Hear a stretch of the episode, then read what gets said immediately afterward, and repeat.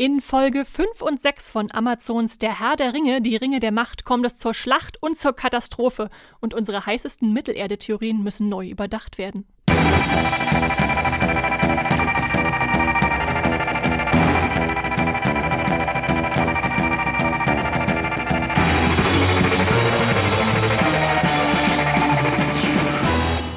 Hallo und herzlich willkommen zu Streamgestöber, dem Moviepilot-Podcast, in dem wir über alles reden, was in der Streamingwelt los ist und vor allem auch über alles, was in der Herr der Ringe-Serie los ist. Denn ihr werdet es vielleicht schon gemerkt haben, das ist schon unser dritter Podcast, äh, weil wir immer zu jeden zwei Folgen jeweils eine Besprechung aufnehmen, wo wir uns die Folgen etwas genauer ansehen. Und zuletzt saß ich hier für Folge 1 und 2 mit Hendrik, der war etwas ich sag mal, äh, vorsichtig angetan. Mal gucken, was da kommt. Dann hatte ich für Folge 3 und 4 Jenny an meiner Seite, die da schon etwas skeptischer war gegenüber der Serie. Und jetzt habe ich mir noch einen dritten Gast geholt, um mit mir, ich bin Esther Stroh, über die Herr der Ringe-Serie zu reden. Und das ist der liebe Max. Hallo Max. Yay, hallo. Max, äh, würdest du für unsere HörerInnen mal kurz einordnen, wie du denn so zur Herr der Ringe-Serie stehst? Nach, wie viel sind es jetzt? Sechs Folgen? Also ich glaube, nachdem jetzt Hendrik und Jenny hier waren, wahrscheinlich am positivsten von allen dreien. ich finde sie äh, super tatsächlich. Es ist einfach auch generell gerade einfach unglaublich schön, Fantasy-Fan zu sein, weil man jede Woche mit einer neuen Folge von House of the Dragon, von äh, Herr der Ringe irgendwie, also man kriegt einfach so viel gerade um die Ohren äh, an Fantasy und ich finde die Serie äh, wirklich toll. Die Musik unglaublich. Also ich habe, glaube ich, keinen Serien-Soundtrack bisher so oft gehört wie den von Herr der Ringe dieses Jahr. Und die Bilder sind einfach toll. Die Sets, die Kostüme, bis auf die der Numenora, die äh, sind grausam, die Kostüme, diese, diese Römer-Kostüme teilweise. Aber sonst äh, unglaublich schön. Und ich bin ein sehr großer Heilbrand-Fan mittlerweile. Ja, ja. Ich muss auch sagen, äh, wenn ich eine neue Herr der Ringe-Theorie habe, dann ist Max mal der Erste, zu dem ich gehe und sage, Max, hast du das schon gesehen? Und dann wird da gefachsimpelt und äh, diskutiert und ich freue mich immer, weil ich glaube, das sind unsere Dark-Herzen, Max, die da schlagen beim Rätseln und beim Herausfinden, was könnte irgendwo dahinter stecken, oder? Genau, wir haben ja, ich habe ja auch schon öfter im Podcast erwähnt, dass ich unglaublich äh, Mystery Serien und Rätsel äh, liebe. Und äh, da kann ich mich wirklich Woche für Woche jetzt in dieser Serie verlieren, auch wenn alles ein bisschen eindeutig ist, aber trotzdem äh, habe ich immer äh, erweitern sich meine Theorien von Woche zu Woche. Und ja. äh, ich bin jetzt voll im Sauron-Game drin, hatte ich dir schon geschrieben. Hab schon einmal geträumt, dass ich Sauron bin.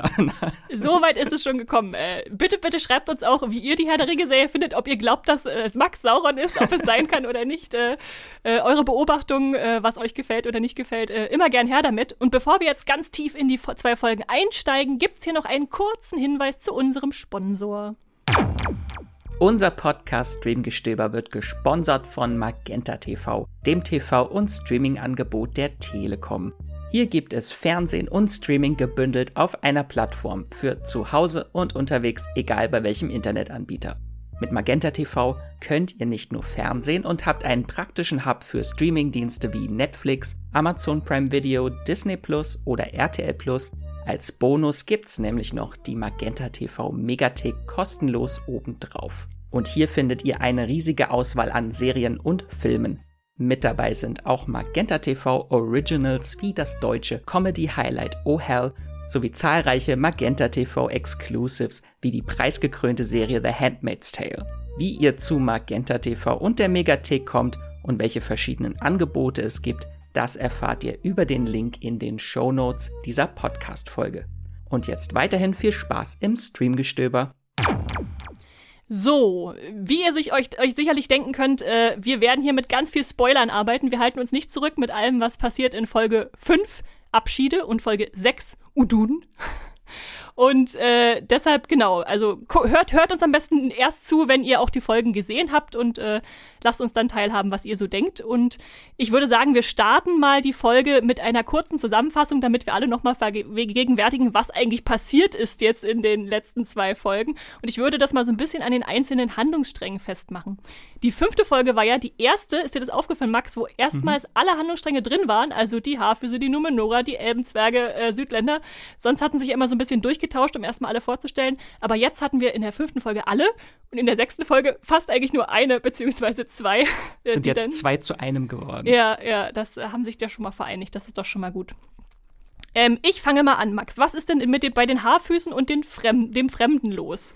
Die laufen da durch die Landschaft. Das, das ist nämlich am wenigsten passiert das bei am wenigsten denen. ne? passiert. Das ist am leichtesten zusammenzufassen. Die haben ihre große Wanderung, äh, wandern und äh, Poppy singt ein schönes Wanderlied. Ja, ein sehr schönes Wanderlied. Das habe ich auch schon sehr, sehr viel gehört, äh, seit es rausgekommen ist. Äh, und was jetzt passiert bei denen an großen Sachen, ist, dass im Prinzip der Fremde so ein bisschen in Frage stellt, ist er eine Bedrohung oder ist er gut? Äh, er lernt jetzt schon ein paar Worte, sehr schön anzusehen, wie er das so hinkriegt.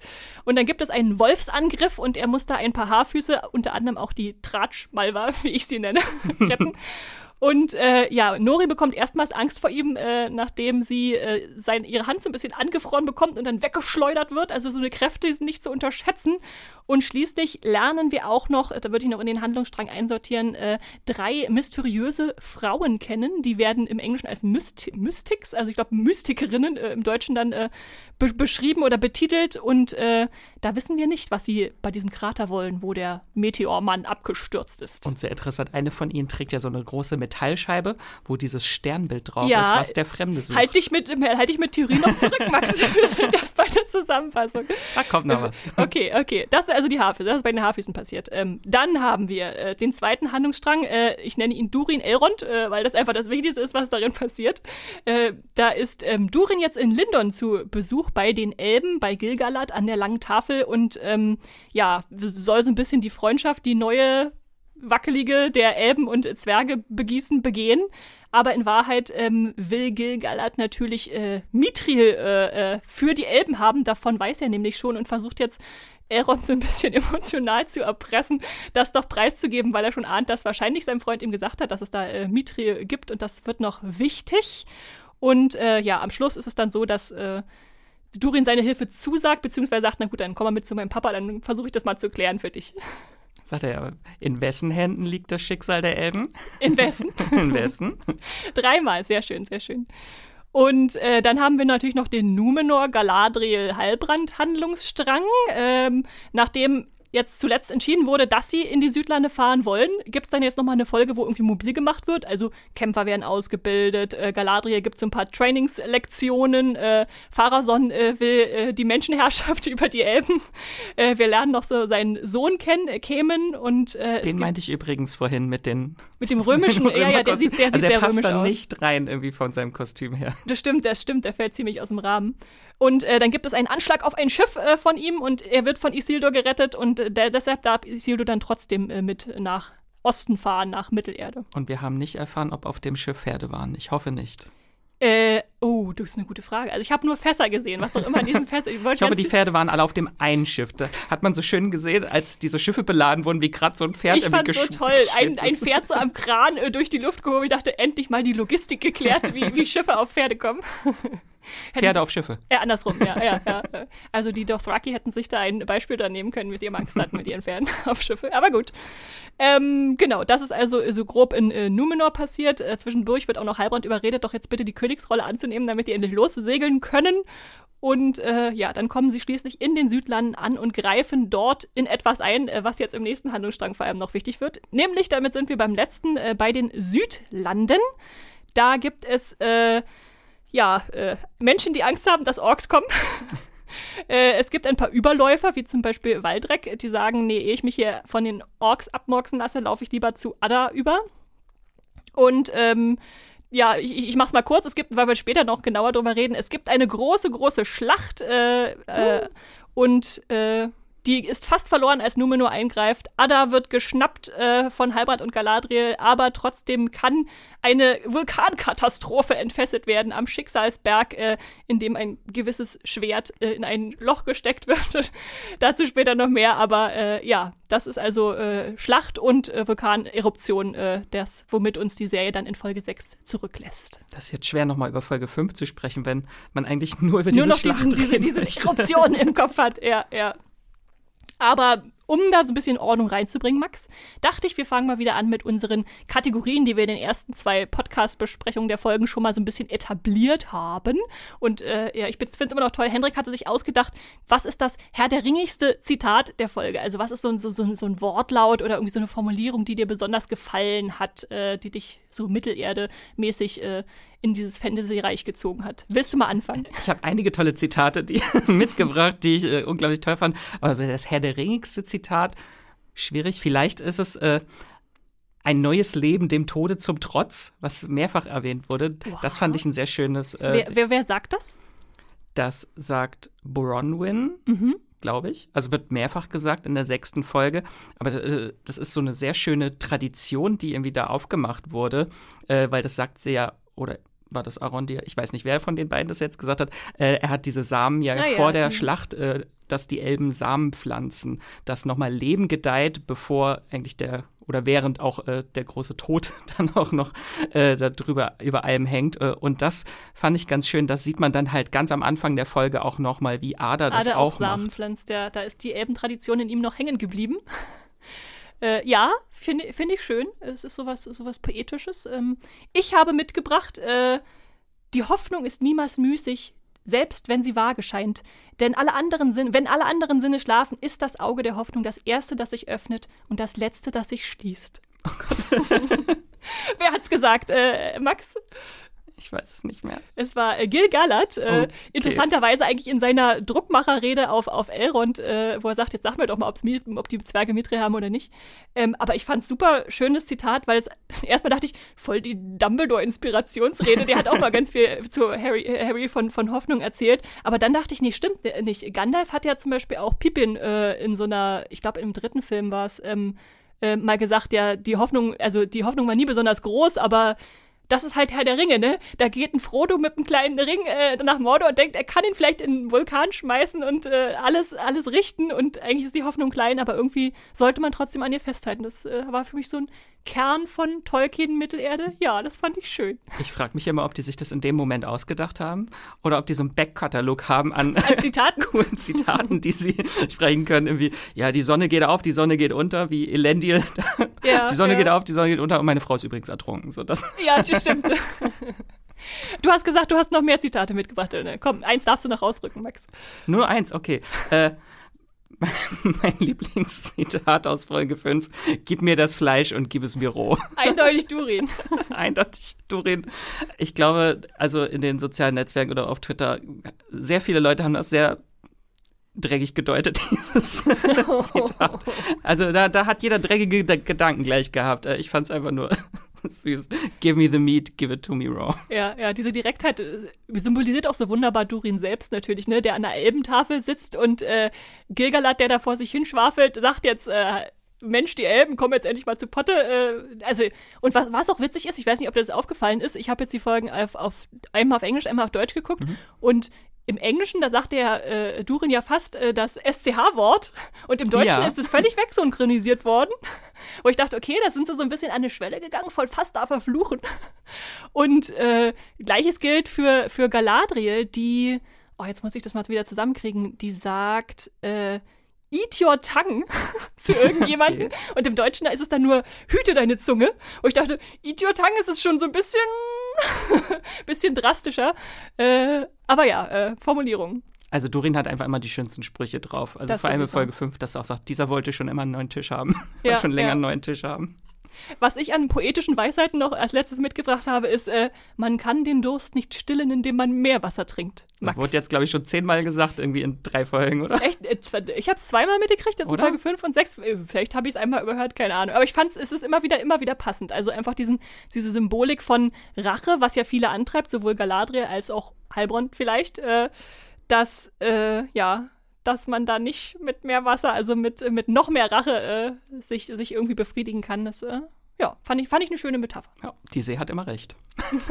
The sea is always right. Ja, ja, sehr schön. Äh, gut, lassen wir die Zitatkategorie hinter uns und äh, gehen zu Momenten, die uns gefallen haben und die uns nicht so gefallen haben. Das hatten wir letztens auch schon eingeführt und ich würde gerne mal mit den Sachen anfangen, die uns besonders begeistert haben in den Folgen. Max, eine, eine Szene oder eine Begebenheit, die dich besonders äh, mitgenommen oder, oder berührt hat? Also jetzt, weil es noch am frischesten ist, ist einfach hier Mount Doom Goes Boom, der Schicksalsberg.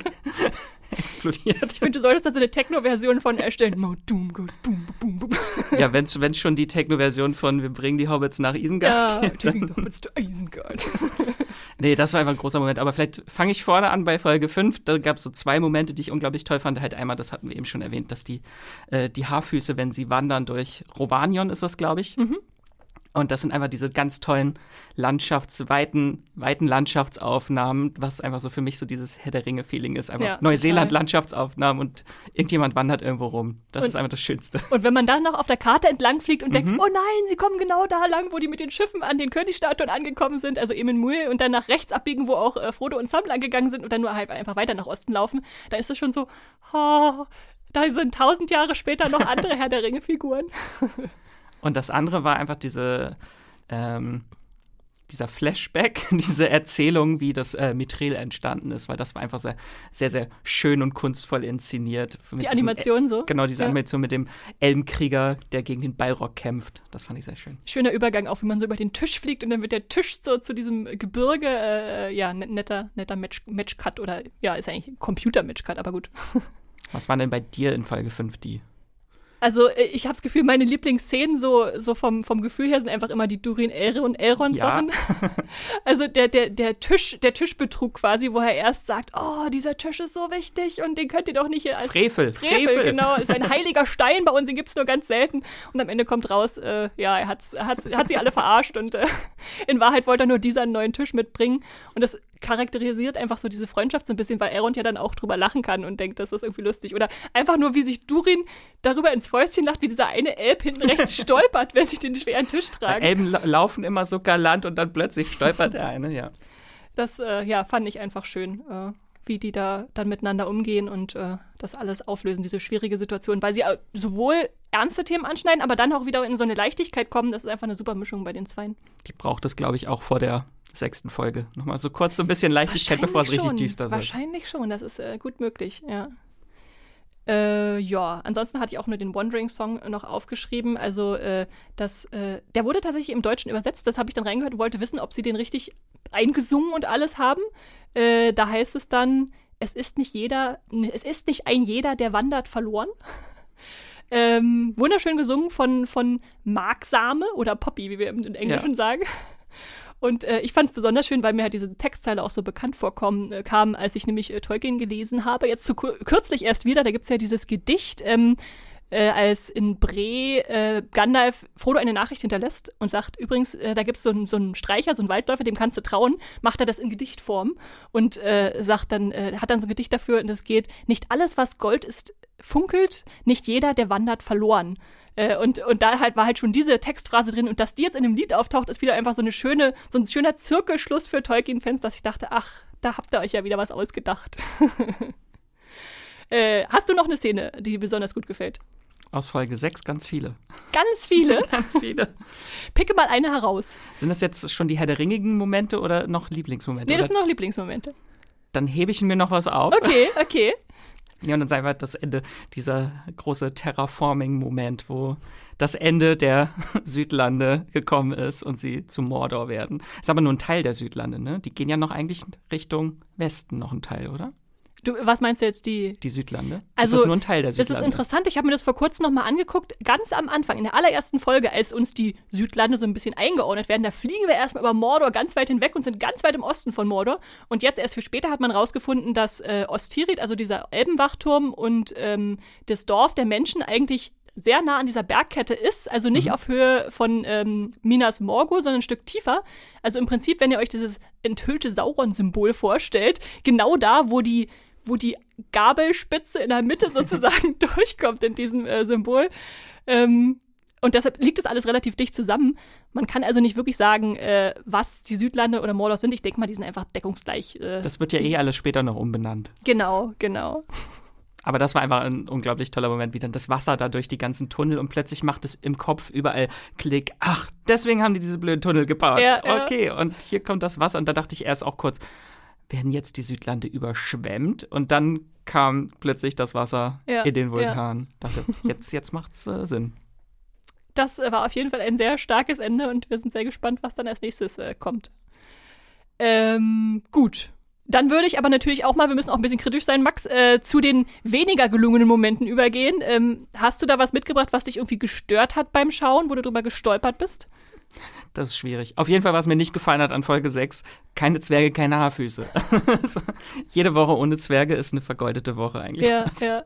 Äh, kann ich verstehen, aber ich verstehe es auch, dass sie die in der Folge weggelassen haben, weil die braucht ja so eine gewisse Anlauf. Äh, Momentum, was da aufgebaut wird, damit man so richtig spürt, was da alles passiert. Insofern fand ich es okay. Aber was mich so ein bisschen beim Schauen gestört hat, was ich aber auch cool fand gleichzeitig, mhm. bei der sechsten Folge, ich habe in jedem Moment irgendwie so einen Twist erwartet. Ich dachte immer, oh, jetzt kommt gleich ein großer Twist.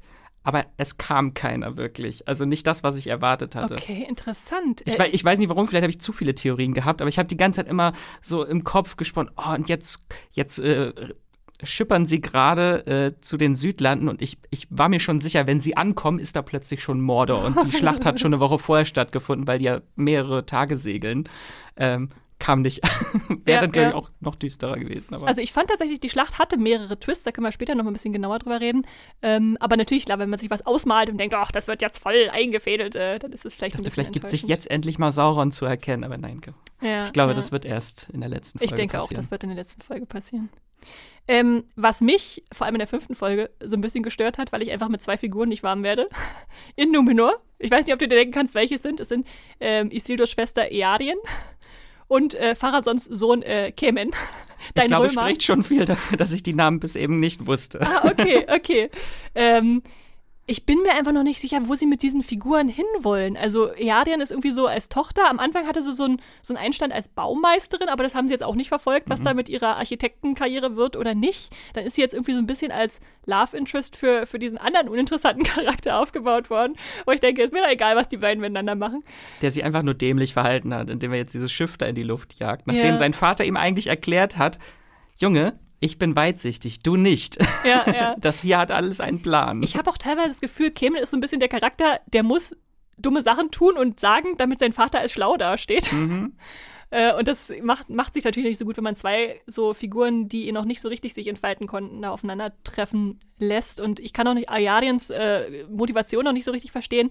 Hat sie den nur angestachelt, dass sie sozusagen nicht mit Elben kooperieren sollen, weil sie Angst hat, dass ihre Familie wegsegelt und dann irgendwie zu Schaden kommt? Oder ist sie wirklich so anti-elbisch? Ich habe es auch nicht verstanden. Also sie ist ein Rätsel aber nicht das Rätsel, was ich gerne nicht lösen das, möchte. Genau, genau. Das ist so ein Rätsel, wo ich sage, nee, dann lass es lieber ganz weg. Ja, ja. Aber ja, wenn ihr da draußen äh, Theorien habt, bitte lasst sie uns zukommen. Wir wüssten gerne, ob ihr da äh, Vermutungen habt, wo das mit denen noch hinführt.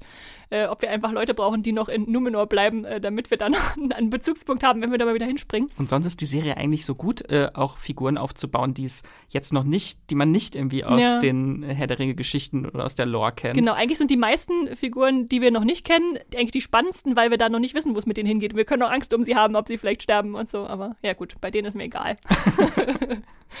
äh, und ansonsten kann ich mich nur von letzter Woche wiederholen, äh, nachdem ich die Hyänenwölfe im, im Gefangenenlager äh, nicht gut fand, die Warge, äh, fand ich jetzt diese Wildschweinwölfe seltsam von ihrem waren Design das jetzt her. andere? Das waren, das war, hatten ein anderes Design, die hatten nicht so eine Kindchenschema-Augen und äh, waren gleichzeitig irgendwie so, so ein bisschen wildschweinmäßig angehaucht und so anderes, anderer Körperbau. Ja, vielleicht gibt es in allen Mittelerde-Regionen andere Wölfe und die sind immer hm. hässlich. ich weiß es nicht. Naja, aber ja, das, genau, das sind so die Sachen, die mich so ein bisschen gestört haben. Gut, und ihr habt vorhin schon gemerkt, Max hat es schon angedeutet, wir haben noch eine Kategorie, die habe ich getauft, die, der Herr der Ringe Gedächtnismomente. Weil es nämlich äh, für, für die Herr der Ringe Hardcore-Filmfans unter uns natürlich auch immer wieder Momente gibt, wo wir an Peter Jacksons Trilogie erinnert werden oder auch an die Hobbit-Filme ähm, und denken, oh, da wurde jetzt was zitiert oder, oder da, da ist eine Anspielung drin, die da bei Peter Jackson aus Tolkien auch schon übernommen hat. Und äh, ich glaube, Max, da, da brennt dir schon was auf der Seele. Du guckst mich schon so an, als äh, so schmunzelst in dich hinein. zwei, zwei Momente, wo Erzähl. ich auf jeden Fall Herr der Ringe-Vibes hatte. Äh, einmal in Folge 6, wenn die Kavallerie aus Numenor angeritten kommt über die Wiese. Das ist so ein richtig typischer typischer Herr der Ringe Schlachtenmoment. Ja. Das gehört so zu der Dramaturgie von Herr der Ringe oder Hobbit Schlachten einfach dazu, dass irgendwann, wenn die Schlacht verloren geglaubt ist, kommt noch irgendwo plötzlich eine Armee noch irgendwie über den Berg und äh, ja, kommt retten. Kommt rettend Hat einen Gandalf, der dann kam irgendwie. Und, und hast du gehört, was, was Galadriel, ich glaube es war auch in der Szene, ihrem Pferd zugeflüstert hat? Narolem? Narolem. so das war mein anderer Gän Moment. Gänsehaut Arwen-Moment, äh, lauf schnell. So hat sie ja auch ihr Pferd angetrieben, als sie Frodo über die Furt äh, geführt hat, dann in Sicherheit. Vor den Nazgul. In Sicherheit, ja, ja, genau. Und äh, da dachte ich auch so, oh, das ist doch ein wohlplatziertes Zitat, äh, was wir schon kennen. Äh, ich habe noch äh, diverse andere Sachen äh, mitgebracht, so, so ganz kleine. Also ich hatte ja schon erwähnt zum Beispiel, dass wir wieder da unten äh, sind, wo, wo äh, die Gefährten angekommen sind in Emin Mul, an diese, in dieser Landschaft. Dann, genau, Norolim hatte ich auch mitgebracht. Ähm, Dann an, generell so ein bisschen die Aufmachung von zum Beispiel der Numenor-Rüstung, die du ja nicht so gut findest. Aber die hat auch so zum die Beispiel. Rüstung finde ich cool. Die Rüstung findest du, was findest du nicht gut? Äh, was das, das einfache Volk in Numenor trägt, diese, Ah. diese Römergewänder. Okay, okay, verstehe, verstehe. Oder die, die Helme, die zu klein sind. Da hatte ich auf Twitter letztens auch so einen Screenshot gehabt, wo im Hintergrund so ein Komparse ist und dieser Helm ist einfach absolut zu klein. Und der, der, es liegt nur so oben auf dem Kopf. Aber das, Okay. ihr habt so tolles Set-Design und überall, aber bei den Komparsen, da habt ihr jetzt ein bisschen. Vielleicht ist einer krank geworden, Max, und dann musste ein anderer einspringen und war ja auch in Corona-Bedingungen gedreht. Da habe ich übrigens auch äh, letztens äh, sehr witzig gesehen, dass das den Copy-and-Paste-Fehler unterlaufen ist. Oh. In, der, in der Menge, zu der äh, Pharason spricht, da hat jemand das Bild angehalten und geguckt und da gibt es einen Mann, der taucht dreimal auf. und muss Vielleicht sind es Drillinge. Weiß Nee, nee, der gleiches Kostüm und manchmal, einmal, zweimal steht sogar die gleiche Frau neben ihm und äh, wenn man so hinguckt, dann fällt einem das nicht auf, wenn man natürlich anhält, dann äh, dachte ich so, ja, okay, da merkt man dann doch, dass es halt in Pandemiezeiten gedreht wurde. Oder es soll uns vermitteln, in Numenor sehen die alle Alle gleich, gleich aus. aus. Also, alle gleich aus. Vielleicht sind es Drillinge, wir wollen ja nicht unterstellen. Genau. Äh, aber worauf ich eigentlich hinaus wollte, ist bei der Rüstung von Numenor, da haben auch viele Helme so kleine Flügelchen an der Seite. Mhm. Und die kennen wir natürlich auch schon aus dem Herr der Ringe Prolog, äh, wo Elendil und Isildur in äh, späteren Jahren gegen Sauron kämpfen. Und dann dachte ich, haben sie sich auch so ein bisschen von der Rüstung inspirieren lassen. Wobei ich aber nie weiß, haben sie sich jetzt von den Filmen inspirieren lassen oder haben sie sich von den Bildern inspirieren lassen, die zum Beispiel ähm, äh, John Howe und Alan Lee, die Tolkien-Zeichner, sowieso schon vorher ganz viel illustriert äh, haben äh, für Tolkiens Welt und wo sich dann wiederum auch Peter Jackson dran äh, bedient hatte. Insofern ja, aber ich mag es, wenn dann einfach mal so ein paar visuelle Momente wiederkommen. Aber die Rüstungen waren schon schön. Das, Ja. mu- das muss jetzt nochmal gesagt werden. Die Das- Rüstungen waren wirklich schön. Diese weißen Rüstungen sahen so ein bisschen wie Knochen manchmal auch aus. Ja, das stimmt. Ja. Äh, ich gucke gerade auf meinen Zettel, was habe ich noch mitgebracht? Oh ja, äh, es sind einfach so, ich bringe alle, alle winzigen Details. Es tut mir leid, Max, mit. Äh, dann gibt es noch diesen Handschlag, diesen Unterarmhandschlag zwischen Galadriel und Halbrand, als sie dann am Ende von Folge 5 sozusagen sich erstmals so als Freunde die Hand reichen. Da musste ich sehr stark an, an Aragorn denken, der das auch macht. Ich glaube mit Boromir, wenn ich mich nicht täusche. Und äh, das ist so. In in Mittelerde gibt man sich jetzt auf diese Weise die Hand und es ist dann immer so ein, oh, so ein Moment. Jetzt sind die wirklich äh, befreundet und äh, verbündet und äh, das fand ich einfach schön. Ähm, ansonsten habe ich noch in Folge 6, wo Isildur und äh, Galadriel an Bord stehen und äh, Land gesichtet wird, beziehungsweise sie kann Land schon sehen und er noch nicht. Und da sagt, äh, ähm, da sagt äh, Isildur zu ihr, Keen are the eyes of the elves, also äh, scharf sind die Augen der Elben. Und da hatte ich sofort so eine Stimme, ist auch so ein geflügeltes Wort ja geworden von, von Aragorn. Was sehen deine Elbenaugen, Legolas? Wo sich viel drüber lustig gemacht wurde, warum er Elbenaugen sagt. Aber einfach diese Weitsichtigkeit, diese scharfen Augen, die fand ich da auch nochmal schön drin gespiegelt. Das war übrigens auch ein schöner Moment. Da war sie tatsächlich das erste Mal so richtig so ein bisschen empathisch, wo sie mit jemandem auf Augenhöhe redet. Weil er sagt ja noch, er ist ein Stallbursch, aber trotzdem redet sie noch und ist auch interessiert äh, über seine Geschichte. Das, das finde ich, hat sie wieder so ein bisschen sympathischer gemacht. Ja, da kommen wir später noch zu. Ich hatte dann Ja. noch mehr Momente von ihr dann auch in Folge 5, wo ich dachte, oh, jetzt wird Galadriel noch sympathischer.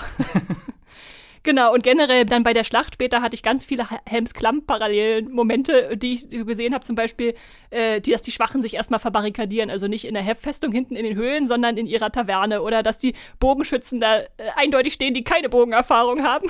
zum Glück lassen sie keinen Pfeil äh, los äh, von der Sehne aus Versehen.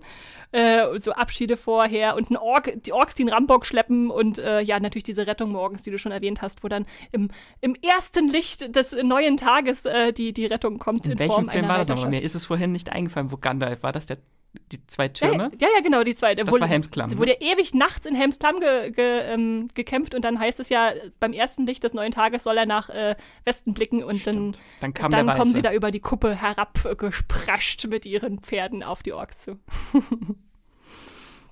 Ja, dann lass uns doch mal ein bisschen äh, zu konkreteren Spotlights einsteigen, was, was äh, wir auf jeden Fall besprechen sollten zu den Folgen. Und ich würde gern mit einer Sache anfangen, die für viel Aufsehen gesägt, gesorgt hat. Nämlich, äh, ich, äh, ich nenne sie mal die Mithril-Debatte. Ähm, in der fünften Folge gibt es nämlich eine neue Ursprungsgeschichte, die ähm, die Amazon-Serie für das äh, zwergische Erz äh, Mithril äh, erfindet. Und äh, ich gebe die noch mal kurz wieder. Ähm, da ist ein, das letzte verlorene Simmeril ist ba- einem Baum auf den Bergen. Äh, anscheinend, war, weiß nicht, wer es da versteckt hat, aber das ist angekommen.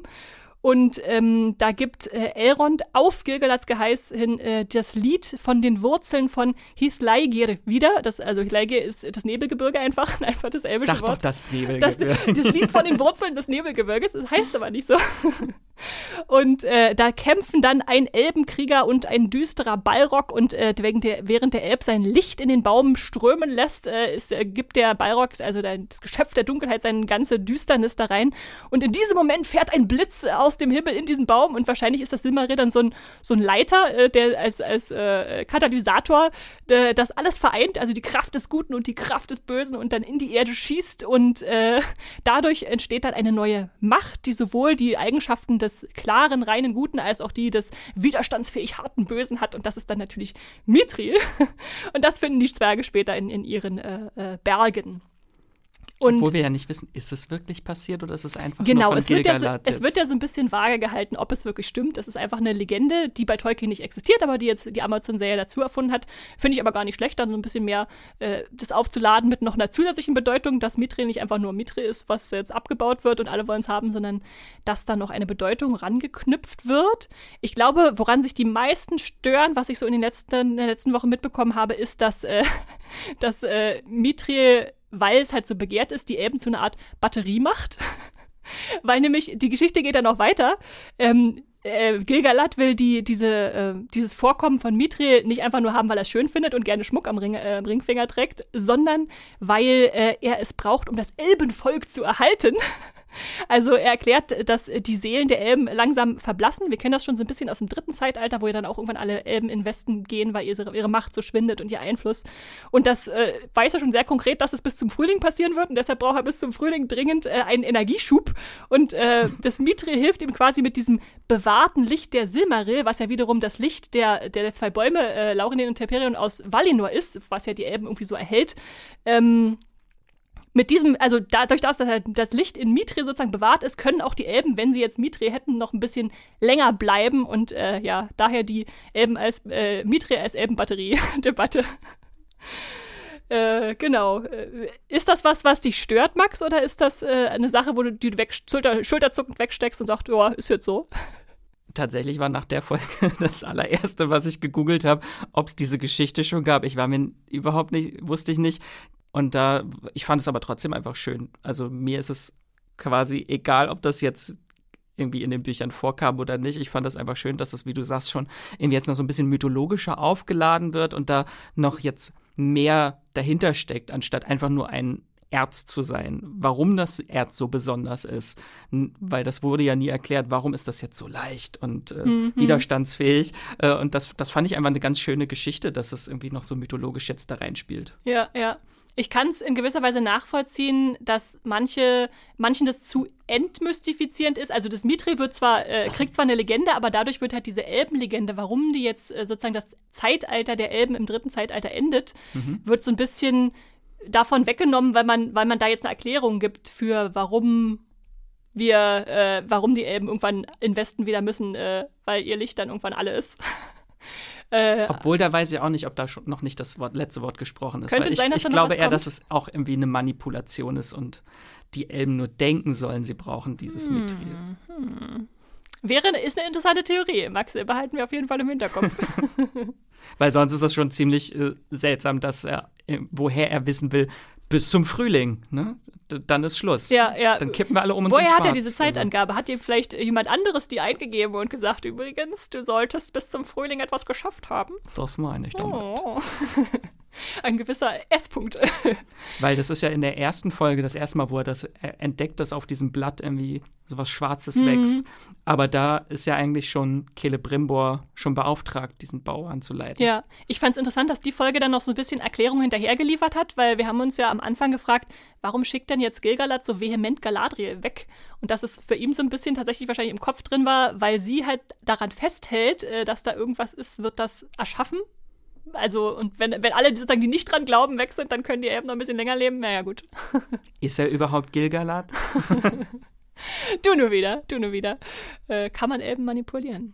Das ist die große Frage. Ja, Durin hat es ja eigentlich bewiesen. Es geht, man, man kann Elben anlügen. Er hat geschafft, was Sauron nicht geschafft hat, die Elben zu manipulieren. Oh, oh, oh, oh. Genau, und damit würde ich auch gerne nochmal zu Durin kommen, beziehungsweise zu diesem ganzen Verschrechenskomplex. Das fand ich nämlich ganz spannend, weil Elrond ja echt in eine Zwangslage gebracht wird. Die fand ich richtig hart, die Szene, wo Gilgalad so Druck auf ihn, auf, ihn, auf ihn ausübt und sagt, also entweder du verrätst mir jetzt, ob die Zwerge Mithril haben oder das Elbenvolk geht zugrunde. Also du kannst entweder ein Eidbrecher werden und dein Volk retten oder ja, dein Versprechen bewahren und äh, dann äh, unseren Unter Untergang herbeiführen. Äh, wo ich dachte, das ist eigentlich so eine unmögliche Lösung. Äh, wie soll er sich denn da jetzt entscheiden? Und weil es halt so eine Entweder-Oder-Entscheidung ist, fand ich es dann schön, wie die Folge es am Ende gelöst hat, dass er einfach Durin mit seinem Problem schildert mhm. und der dann selbst sagen kann, okay, na gut, dann bin ich so groß, gönnerhaft großzügig und, und helfe euch und red mal mit meinem Papa. Also im Prinzip hat er doch die Freundschaft am Ende drüber gestellt, über genau, den er, Verrat. Im er, ja, aber irgendwie auch nicht. Also genau, es ist irgendwie auch so ein Mittelding geworden, weil zu Gilgalad sagt er erstmal nein, er, sein Versprechen ist ihm wichtig, aber dann geht er irgendwie zu Celebrimbor und hat dieses Stück Miete in der Hand und der weiß dann irgendwie auch schon Bescheid. Äh, aber irgendwie spricht er dann gleich davon, dass er, er weiß nicht, ob er seinen Eid brechen soll oder nicht. Und dann dachte ich, hast du ihn nicht gerade schon gebrochen, indem du zu Celebrimbor gegangen bist? Das dachte ich schon in der Folge davor. Er, er steckt das in die Tasche. Dachte, glaub, sollen wir jetzt glauben, dass niemand merkt, dass er Mithril in der Tasche hat? Das wird er doch immer mal rausholen. Ja, ja. Naja, gut, dann dachte ich, ich habe mir das jetzt so erklärt, er hat jetzt eine Person ins Vertrauen gezogen. Vielleicht hatte, musste Celebrimbor vorher auch einen Eid schwören, dass er nicht weiter sagt. Und, äh Aber er sagt nicht äh, zu Durin, dass er quasi unter falschen Voraussetzungen zu ihm geschickt wurde. Er sagt ja eigentlich so klipp und klar, ich wurde geschickt wegen Mithril. Das ist ja dann eigentlich wieder gelogen gewesen. Nee, er sagt, er wurde geschickt wegen Mithril, aber er wusste es nicht. Weil so, er hat, er. das ist ja, das, ist, das ist mir auch erst beim zweiten Mal gucken so richtig aufgefallen, weil er damit sozusagen sagt, alle, die ihn manipuliert haben, also Gilgalad und wahrscheinlich auch Celebrimbor, die wussten, was da ihn erwartet und dachten, ja, der Freund von Durin, der wird das schon rausfinden. Aber er, er war der Einzige, der es nicht wusste, dass es Mithril gibt. Und äh, insofern fand ich es wieder schön, dass es irgendwie eine Beichte ist, aber gleichzeitig eine Beichte dessen, dass er das nicht wollte. Und äh, also, dass es ja so gekommen ist. Ja. Ist auf jeden Fall ein spannendes Dilemma und ich finde es schön, dass die Serie das jetzt nicht als großen Konflikt aufgebaut hat, der die beiden entzweit oder ja, so. Ja, nachdem sie so schon ihre Hände auf den Fels gelegt haben. genau. Dann äh, möchtest du noch was zu, zu den Elben oder zu den Zwergen sagen? Nö, Nö. Gab, eigentlich, gab nicht viel. Gab nicht viel. Man konnte sich viel drüber freuen, aber ansonsten, ja. Dann gehen wir weiter nach Numenor mhm. äh, wo ich gern mal ein bisschen über Charaktermomente, die mir gefallen haben, gesprochen habe. Nämlich ich hatte jetzt in der fünften Folge nämlich stark das Gefühl, dass jetzt an vielen Charakteren noch so ein bisschen geschraubt wurde, damit die mir auch näher kamen und das hat bei mir an auch funktioniert. Isildur vor allem. An Isildur zum Beispiel, genau, genau. Also ich würde mal tatsächlich erstmal mit Galadriel anfangen. Die ist ja nun eine Figur, ich sage mal, sie ist kontrovers diskutiert in der Öffentlichkeit der Serie. Viele mögen sie nicht besonders oder sagen, sie ist eindimensional, hat nur diesen Rachedrang und äh, ja, äh, ist nicht so, nicht so unbedingt nahbar. Aber ich fand jetzt gerade die fünfte Folge macht das sehr schön auf, dass sie dann doch so ein paar mehr Facetten noch bekommt. Zum Beispiel hat sie zum ersten Mal so richtig Spaß beim Schwerttraining, als sie die junge Numenora äh, äh, so ein bisschen beibringen soll, wie, wie Orks äh, zu töten sind. Äh, da liegt dann so ein Lächeln auf ihrem Gesicht und wo ich denke, ja, da sieht man sie jetzt in ihrem Element. Sie, sie, sie weiß, was sie tut und äh, hat irgendwie auch Freude, das den anderen zu vermitteln. Vielleicht auch so ein bisschen ihr, ihr Können zu zeigen. Es ist natürlich auch dabei. Das war schon so Show-off, ne? Ja, ja, auf jeden Fall.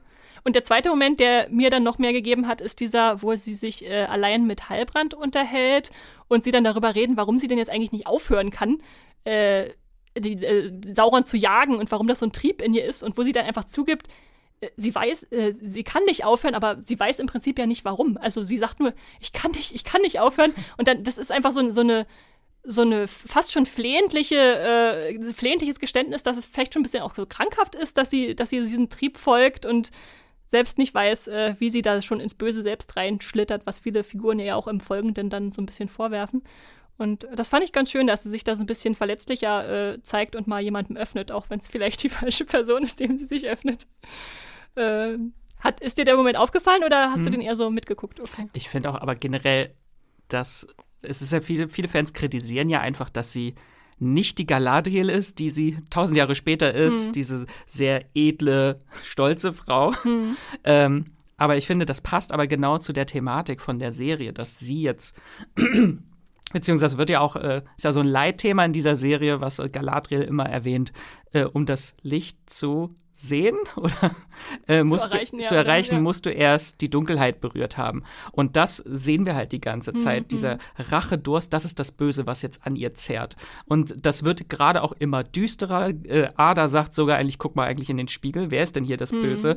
Äh, sie ist bereit, sogar Orks foltern zu lassen und begeht eigentlich fast In Genozid an den Orks. dass sie weiß, dass sie, dass sie jemandem was bedeuten, genau. Ja, also Genau, und sie wird einfach so von dieser Dunkelheit so ein bisschen eingenommen und da muss sie sich von befreien, weil das finde ich ist so eine Thematik in dieser Serie, was mir immer, äh, was finde ich, was ich finde jetzt immer deutlicher wird von Folge zu Folge, dass so alle Charaktere immer so zwischen Licht und Dunkel hin und her gezogen werden und Entscheidungen treffen müssen, müssen, ob sie sich jetzt für die dunkle Seite entscheiden oder ob sie den schwereren Weg gehen, sich für das Gute zu entscheiden. Das haben wir auch bei den äh, Südländern, heißt sie Südlinge, glaube ich. nee, so, nee, ne? Südländer. Okay, bei den Südländern haben wir das zum Beispiel, das ist ja auch das Dilemma, sollen wir eigentlich jetzt aufgeben und uns äh, unser Leben quasi retten, indem wir uns dem Bösen unterwerfen oder sollen wir den schwereren Weg wählen und äh, kämpfen? Und das ist sowas, was sehr, sehr viele Charaktere haben. So, Ja. Soll ich das Gute tun oder gehe ich doch lieber den einfachen, simpleren Weg, der dann wahrscheinlich das Böse ist? oft. Ja, ja.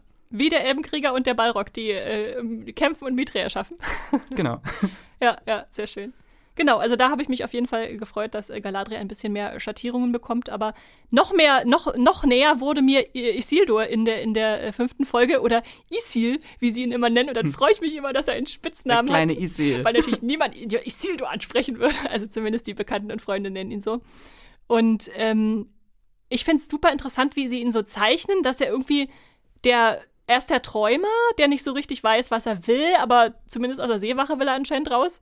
Äh, dann ist er aber so auch ein bisschen geframed als verwöhnter Adelssohn, dem immer alles schon so ein bisschen mitgegeben wurde. Also er hat jetzt nicht große Mühen, um irgendwas zu erreichen. Ähm, und witzigerweise erst, indem er seinen Freunden schadet und dann dieser Streit entsteht zwischen ihm und äh, Ontama und vor allem Valandil, ist da- immer schön, dass du die ganzen Namen drauf hast. ich sag mal, das ist der nicht beste Freund und sein bester Freund.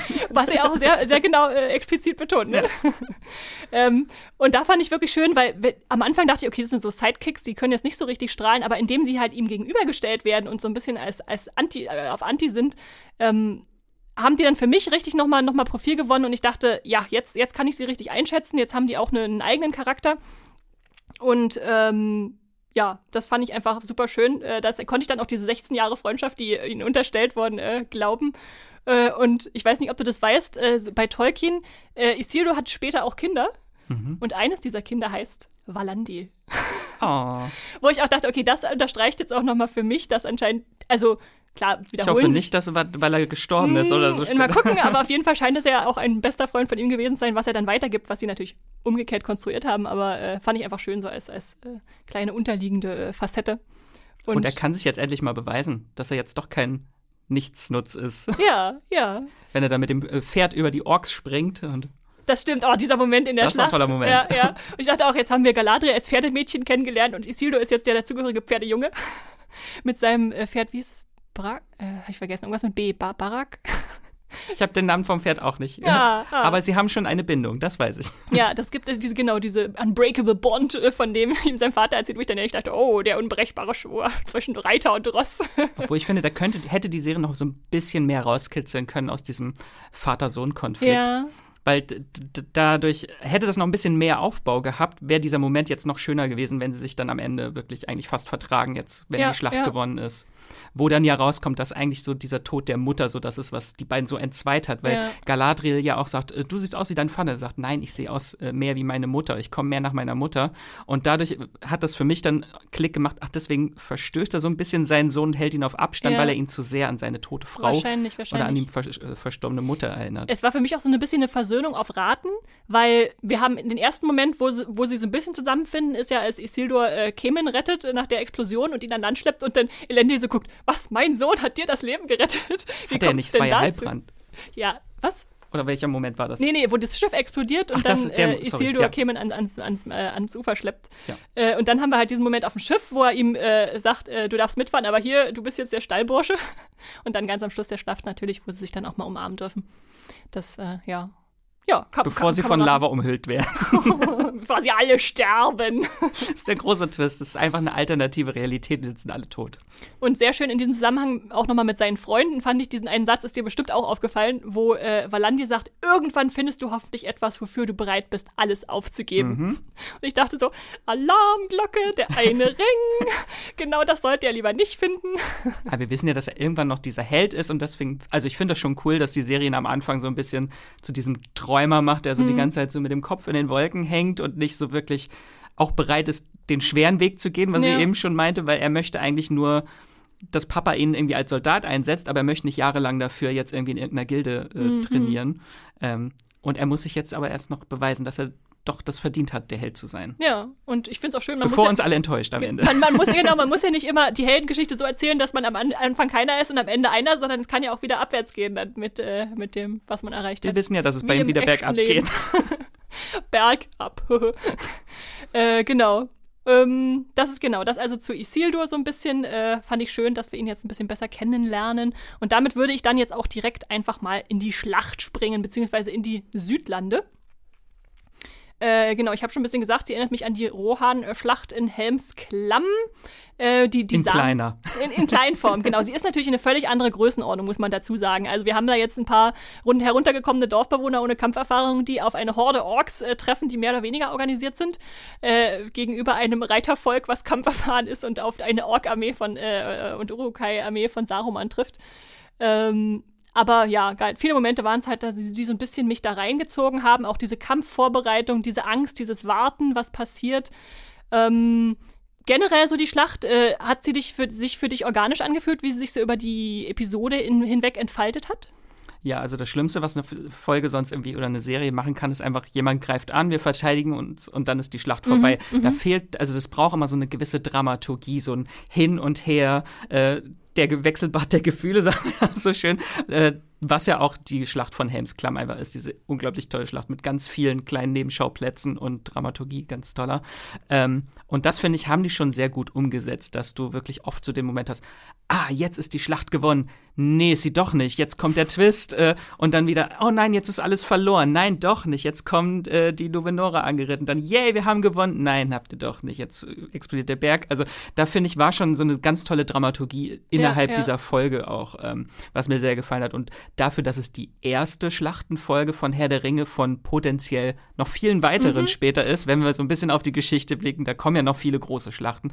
Dafür war das so für den Anfang schon ziemlich toll, finde ich, inszeniert. Und das war, glaube ich, auch die brutalste oder die grafischste Schlacht, die wir bisher bei Herr der Ringe gesehen haben. Also so viel wie Körper entzweit wurden Köpfe flogen. Schwarzes Blut äh, sprieß, äh, ist überall. Vielleicht hat sie deswegen, ist, also bei Amazon war sie jetzt zumindest, als sie rausgekommen ist, habe ich geguckt, da war sie ab zwölf. Habe ich auch gesehen. Ich, ich, das warum? war mein erster Blick und ich dachte, hm, das ist ja interessant, äh, dass sie da den Zuschauern ziemlich viel zutrauen. Vielleicht, weil das Blut nicht schwarz Genau, äh, das ist auch meine ist. Vermutung, weil die meisten, ich habe dann noch mal beim zweiten Mal gucken auch noch mal drauf geachtet, die meisten, die verstümmelt und geköpft und blutend durch die Gegend äh, fliegen, das sind die Orks und das ist wahrscheinlich dann, weil sie nicht menschlich sind, nicht so schlimm. Keine Ahnung, aber ja. Aber sie hat auf jeden Fall sehr, sehr viele schöne manchmal auch schmerzhafte Wendepunkte, diese Schlacht, wenn sie dann denken, jetzt am, kurz am Anfang äh, denken, jetzt haben wir gewonnen und dann merken sie, nein, die Hälfte der Toten sind alles Menschen, ja, die wir ja. da gerade abgeschlachtet das ist echt, haben. Lass uns mal kurz über die Drama okay. Dramaturgie der Schlacht reden, das finde ich auch, auch sehr spannend. Erstmal am Ende von Folge 5 habe ich jetzt auch beim nochmal gucken erst zum ersten Mal bemerkt, äh, da habe ich, hab ich nicht verstanden, warum ähm, Bornwyn auf einmal dann doch überlaufen will oder nicht so sicher ist, ob sie, äh, ob es nicht besser ist, sich dem Bösen zu ergeben. Und dann guckt äh, Arondir irgendwie so hoch zu dem, äh, zu dem Turm und sagt also, wenn die, wenn sie einmarschieren, wird dieser Turm fallen ist eher so als diese, die Niederlage gekommen, aber dann kriegt er so eine Idee anscheinend von seinen eigenen Worten und dann sieht man sozusagen den Anfang der sechsten Folge, wo dieser Turm fällt, aber da ist halt niemand mehr drin, ne? Also wir haben die Orks, die mit Ada ankommen und äh, nur äh, Arondir ist da und darf mit seinem Domino Day die, die ganze Festung zum Einsturz bringen. Das fand ich schon äh, ganz cool. Da haben wir also, okay, den ersten Pluspunkt für die Guten. Yay, sie haben ganz viele Orks besiegt. Dann springen wir in, die, in, in das Dorf, was sich auch zum Kampf bereit macht, weil natürlich nicht alle Orks besiegt sind. Ich hätte gleich noch eine Frage zu Arondi, ja, aber bitte. ich weiß nicht, ob wir das nachschießen oder jetzt kurz einschieben wollen. Mach jetzt. ist er Theos Vater? Also die Serie hat für mich ein bisschen durch die Blume in dieser Folge gesagt, dass er sein Vater ist. Okay. Also das ist meine Theorie, die mir die ganze Theorie, Zeit. Ja, ja, am Anfang habe ich auch schon mal gehört, dass er unter seinen Haaren da die spitzen Ohren versteckt, aber irgendwie, nee, für mich war es eher so, dass er eine Vaterfigur ist, die jetzt, äh, wenn er sozusagen was von Bronwyn will, dann muss er sich auch mit äh, Theo verstehen.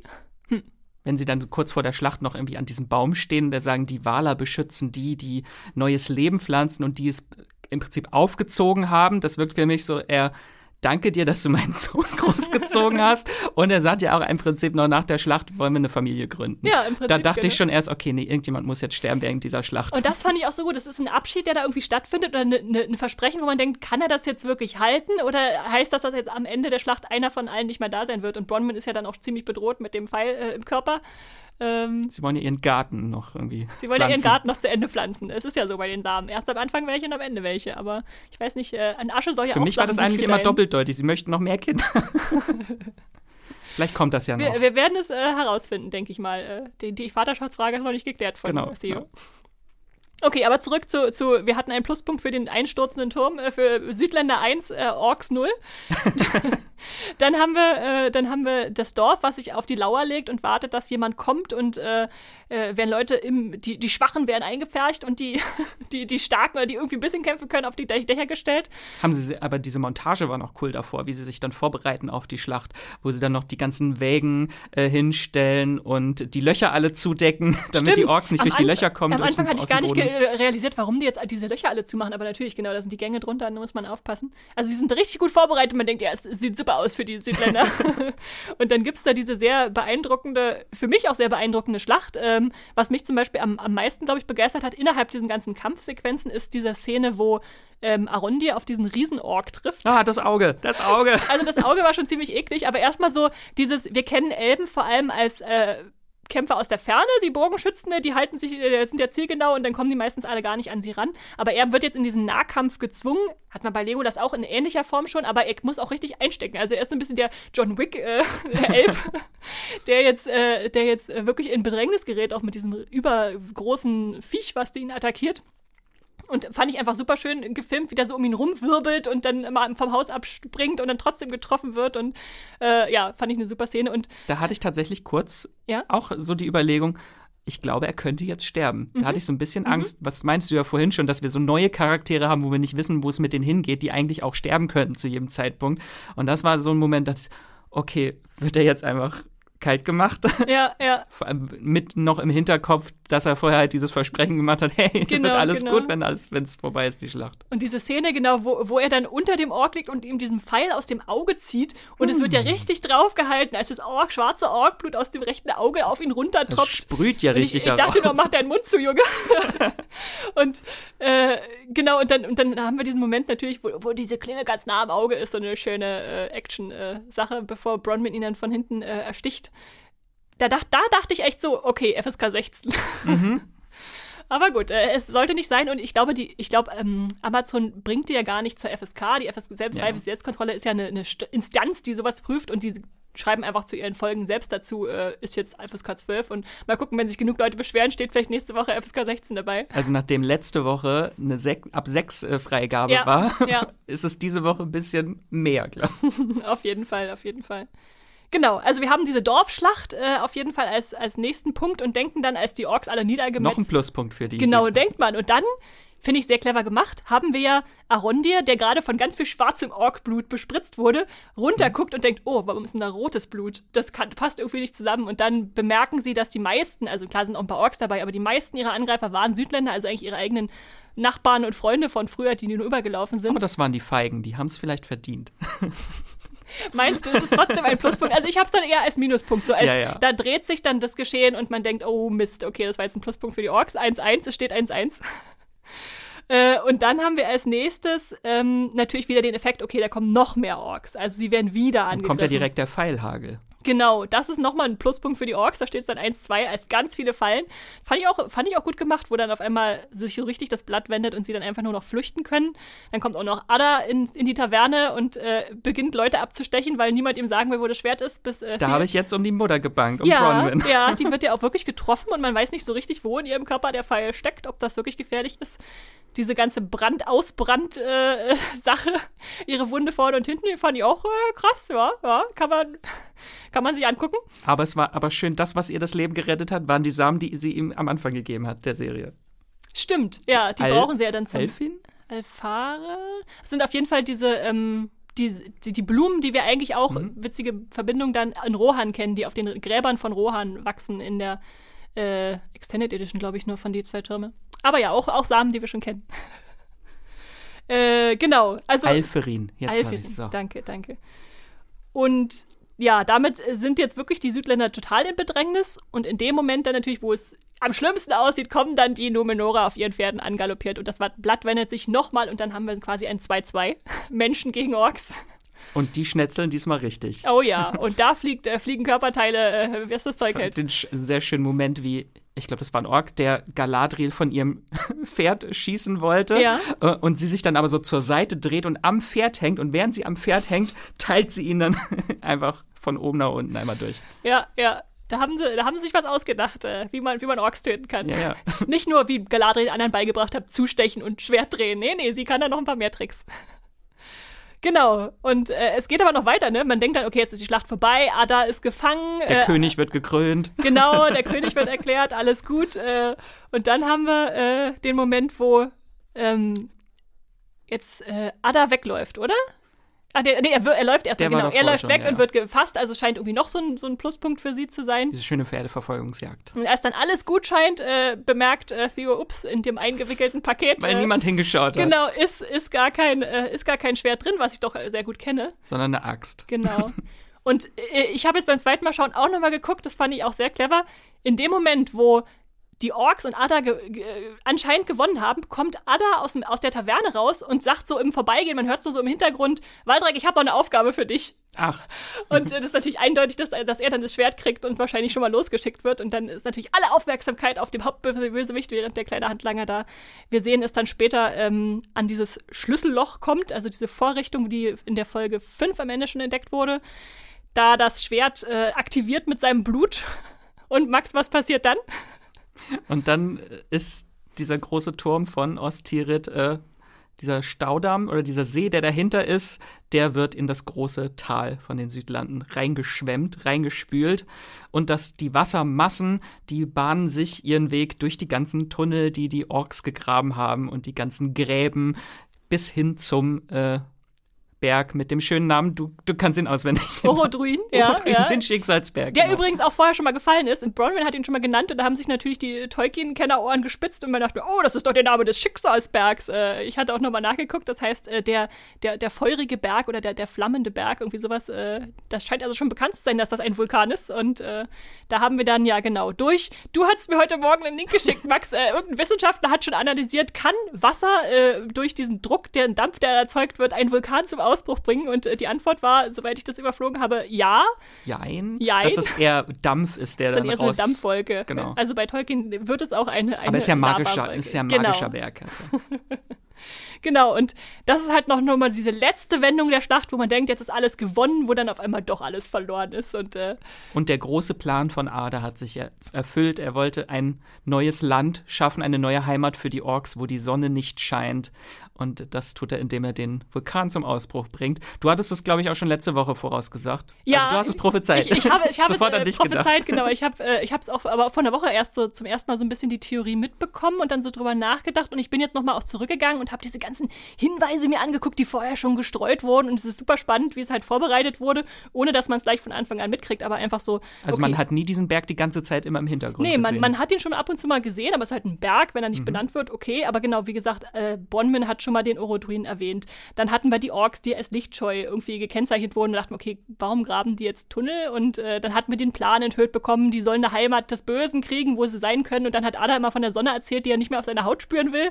Und äh, sogar am Ende der fünften Folge nochmal, als Miriel mit ihrem Vater spricht, kurz vorm Aufbruch, äh, sagt er nochmal, Dunkelheit. ne? geh nicht nach, Dun nach, nach Mittelerde, da wartet nur die Dunkelheit. und ja, diese Dunkelheit haben wir jetzt. Der Himmel ist verdunkelt, die Orks haben ihre Heimat und müssen sich nicht mehr verstecken. Äh, ja, fand ich schon sehr sta stark, wie das äh, aufgebaut und inszeniert wurde. Jetzt interessant, wie groß dieser Radius ist von dieser Terraforming-Variante, weil Mordor ja doch ein bisschen größer ist. Aber es ist ja am Ende immer noch magisch.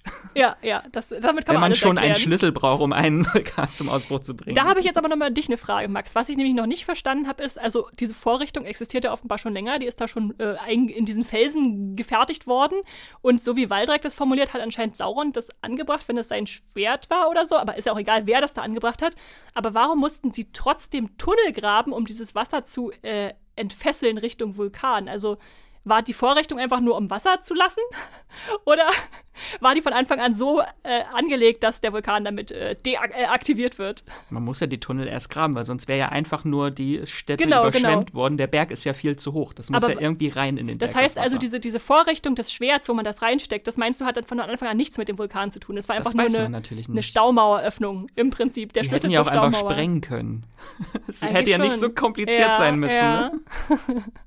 Also da, da bin ich noch nicht genau sicher, wie, wie das, äh, das zusammenpasst, aber im Prinzip, so, solange es, äh, ist der zweite Domino-Day des Tages übrigens. Ja. am Anfang Arondia, am Ende äh, Adar äh, mit seinen. Ähm Hauptsache, wir haben jetzt Mordor endlich. Genau, genau, jetzt haben wir Mordor. Puh. Und vielleicht willst du dann noch erklären, was Udun heißt. Oh ja, das ist auch sehr interessant. Äh, die Folge heißt ja Udun und ich weiß nicht, ob ihr alle Elbe sprecht. Ich musste mich auch erst nochmal informieren. Ich kannte das nur von der Karte und dachte, es geht um diese Region Udun. Mhm. Aber da dachte ich, da befinden sich vielleicht die Charaktere aus den Südlanden, aber die sind da ja gar nicht, ja, wo nee, Udun nee. eigentlich ist. Also genau, vielleicht noch mal kurz zur, zur Einordnung. Udun äh, in Zeiten von Frodo ist eine Region in Mordor ganz im Nordwesten in der Ecke, also am Schwarzen Tor mhm. und gar nicht so weit nach Mordor rein, sondern einfach so ein Talkessel. Die und da obere werden, linke Ecke. Genau. Und da werden alle Orks und so versammelt von Sauron, um sie dann später durchs Schwarze Tor auf äh, Aragons Armee zu schicken. Ähm, aber jetzt in diesem Zusammenhang, glaube ich, ist es vielleicht ein bisschen eine Anspielung an diese späte Region, weil es auch so eine trostlose Asche-Region ist. Aber vielmehr noch äh, bedeutet das Wort Udun im, im Sindarin-Elbischen Tiefe was jetzt erstmal okay, ja, Dunkelheit Tiefe ist. Ich habe noch Bedeutung von äh, dunkle Grube und äh, Hölle gefunden, was dann schon ein bisschen näher kommt der Sache. Mhm. Ähm, und äh, zuletzt war es auch sehr spannend, dass ähm, ähm, der große Bösewicht vor Sauron, äh, Melkor bzw. Morgoth, der ja alle da geplagt hat, der hatte eine erste Festung, die heißt Otumno. Und die hatte noch den Beinamen äh, Udun. Mhm. Also auch so, ja, äh, haben immer mehrere Namen bei Tolkien. Und diese äh, Festung ist so im Prinzip der Ort, für den der, der, dafür einsteht, dass der Ort eines absoluten Bösen, also dass da das Böse zu Hause ist. Passt also irgendwie so als im übertragenen Sinne. Gleichzeitig haben wir in der Folge aber natürlich auch die Rückbindung, dass wir Saurons Plan äh, kennenlernen, dass der früher mit Orks experimentiert hat. Und das war wahrscheinlich äh, äh, in der Festung, die wir ganz in der allerersten Folge gesehen haben, wo, wo äh, Galadriel ja diesen Ork in der, in, der, in der Mauer findet, genau, äh, in der Forrodwise, in, in, der, in der Eiswüste da ganz im Norden. Und da wird auch vermutet, dass das die Festung Utumno ist. Und da schließt sich dann auch wieder so ein Kreis, wo, wo man sagen kann, da, da haben, sind sehr viele Gedanken anscheinend in diesen Episodentitel reingeflossen, die man alle so deuten kann, wie man möchte. Aber und es war, nicht, es war nicht ganz so on the nose, als hätten sie alle Mordor, Mordor genau, genau. gerufen am Ende. Oder was, was rufen die Orks? Nampat hast du doch auch noch jetzt äh, rausgefunden. Das heißt, was rufen die Orks? Äh, genau, das die, in der schwarzen Sprache heißt es äh, Tod. Tod. Also im Prinzip ist ihr Schlachtruf tot. Also die Folge hätte auch Nampat heißen können, aber sie heißt jetzt Udun. Das ist noch ein bisschen mehr so wahrscheinlich dann ja zurechtgebogen auf der Ort, der Ort des Bösen, der dann am Ende entsteht nach dieser Schlacht. Genau. Sehr schön. Ähm, möchtest du noch was zu, zum Vulkanausbruch sagen, zu den Pompeii-Vibes, die du da hattest? Äh, niederfliegenden Lava geschossen oder äh, was hat dich da besonders beeindruckt? Diese große Flammenwall, der am Ende einfach so auf, auf die Kamera zu schwirrt. Mhm. Äh, wo man sich natürlich jetzt fragt, wie kann das irgendjemand überleben? Mhm. Ist das, ist das magisches Feuer, was eigentlich kalt ist? Oder? Äh, man kann es überleben, wenn man das Promomaterial von Amazon kennt, äh, wo Galadriel Asche bedeckt in einem rötlich eingefärbten Bild zu sehen ist, äh, was jetzt viel mehr Sinn ergibt, wenn man denkt, oh, da ist wohl gerade eine Aschewolke über sie hinweggefegt. Und das sind ja auch viele wichtige Charaktere, die noch länger leben in der Geschichte. Mittelerdes. Von ja, daher. Ja. Aber die, äh, die Vorschau auf die siebte Folge, die gibt es ja immer bei Amazon noch, wenn ihr bei Extras guckt. Ähm, die äh, hat bewusst noch nur Galadriel bisher gezeigt. Also sie will noch nicht verraten, ob vielleicht noch jemand zu Schanden gekommen ist, ob jemand gestorben ist. Äh, ja. Solange Isildurs Pferd äh, heil ist, dann bin ich beruhigt. Berek, jetzt fällt es mir wieder ein. Berek heißt das Pferd. Solange Berek noch lebt, ist alles gut. Äh, was ich besonders schön noch fand, so als irgendwie auch ähm, Rahmen, ist, dass wir jetzt eine riesengroße Feuerkatastrophe gesehen haben am Ende von Folge 6. Mhm. Und weißt du, was wir am Anfang von Folge 3 gesehen haben? Welches war die dritte Frage? Ach so, das war die Überschwemmung von Numenor. Eine riesengroße Flutkatastrophe. Das war auch Wasser. genau, das ist so ein bisschen diese Elemente, die da gegeneinander ausgespielt werden. Äh, genau.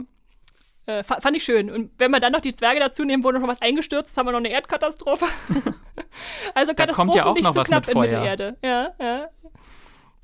Genau. Ähm, was ich außerdem noch sehr spannend fand, jetzt äh, kommen wir langsam in Nähe der, des Theorie, äh, aber noch nicht ganz äh, Geschwaders, ist, dass wir ja jetzt endlich wissen, wer Ada ist, Max. Und das kannst du uns bestimmt noch mal kurz zusammenfassen, äh, für die, die es vielleicht nicht verstanden haben oder noch mal Revue passieren lassen wollen. Genau. Äh, Galadriel erzählte so schön, äh, dass er ein, ursprünglich war er ein Elb und das waren Elben, die zu Morgoth auf die dunkle Seite gewechselt haben oder gewechselt wurden. Gewechselt wurden durch Folter. gewechselt wurden, an denen er herumexperimentiert hat und quasi aus ihnen die ersten prototypischen Orks geschaffen haben, die dann viele tolle Namen haben wie Moriondor oder Söhne des Dunkels, äh, aber sich selbst nennen sie Uruk.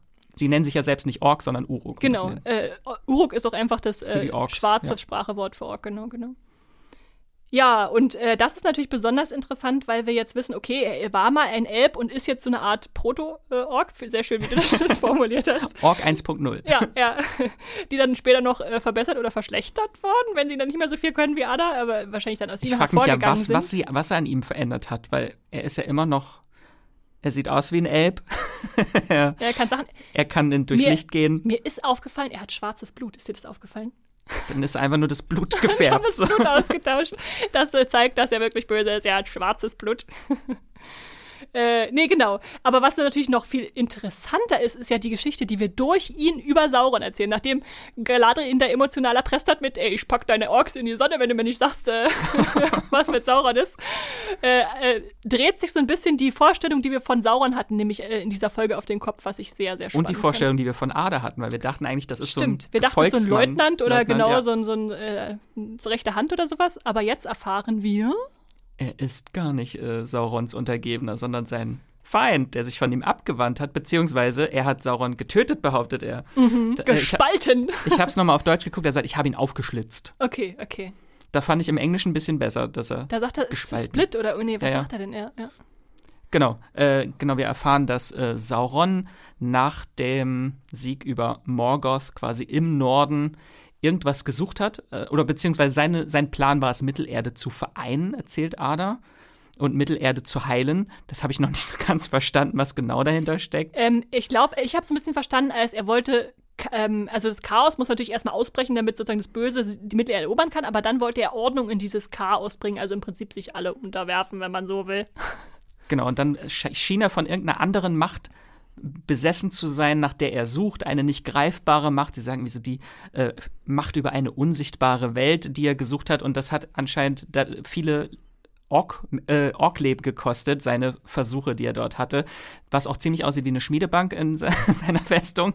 Ähm, genau, und äh, anscheinend haben sich viele Orks von ihm dann abgewandt, beziehungsweise Ada hat sich von ihm abgewandt, weil die Orks sind ja quasi seine Kinder, seine Genau. Nachfahren und äh, Sauron interessiert ihn nicht, ihn interessieren nur die Orks und deswegen hat er sich quasi gegen Sauron gestellt und ihn gestürzt. Das finde ich so mega spannend. Ein Böser, der was für seine Untergebenen empfindet, also für seine Kinder irgendwie. Sonst hat man ja meistens die Bösen recht eindimensional ähm, inszeniert als, ja, denen ist egal, ob ihre Mitstreiter sterben, Hauptsache sie kommen durch und erreichen ihr Ziel.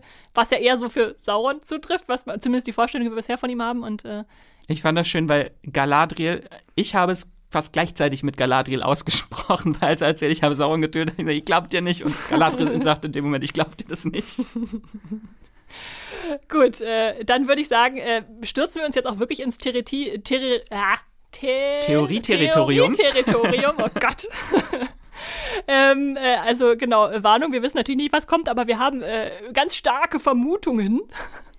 Und äh, da Ada halt das jetzt schon für uns angestoßen hat, äh, würde ich sagen, machen wir da gleich mal weiter, warum wir ihm nicht glauben.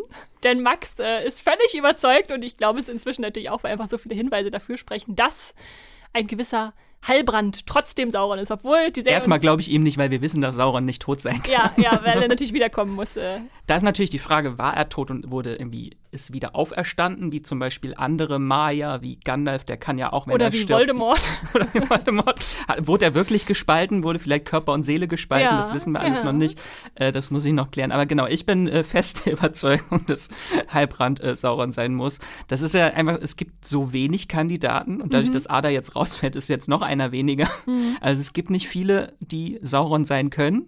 Und ich fände es ein bisschen blöd, wenn einfach irgendein random äh, Typ am Ende auftaucht und, Und sagt, "Hallo." ich bin Sauron. ja, ja. Ähm, und dann gibt es einfach extrem viele Verweise, dass er Sauron sein könnte. Du hattest es, glaube ich, mit Jenny schon auch ein Wir hatten es bisschen. schon mal ein bisschen angesprochen, da, da hat man noch andere Theorien dabei, aber lass uns doch jetzt wirklich mal ganz konkret in die Frage einsteigen, warum muss Heilbrand muss. sein? Ich, ich lege euch da noch mal einen sehr schönen Artikel in die Shownotes, äh, wo Max alle kleinen Details und Hinweise zusammengetragen hat, aber vielleicht reden wir da trotzdem noch mal kurz drüber, was denn darauf hinweist. Denn eigentlich für, den, für die oberflächliche Betrachtung sagt er jetzt Folge 6, äh, als Galadriel und Heilbrand ähm, Ada den Flüchtenden äh, zu Fall bringen, äh, fragt ja äh, Heilbrand, äh, erkennst du mich? Und Ada sagt dann so viel wie, äh, habe ich deine Familie Nein. umgebracht oder deine Kinder oder was, was, was willst du eigentlich von mir?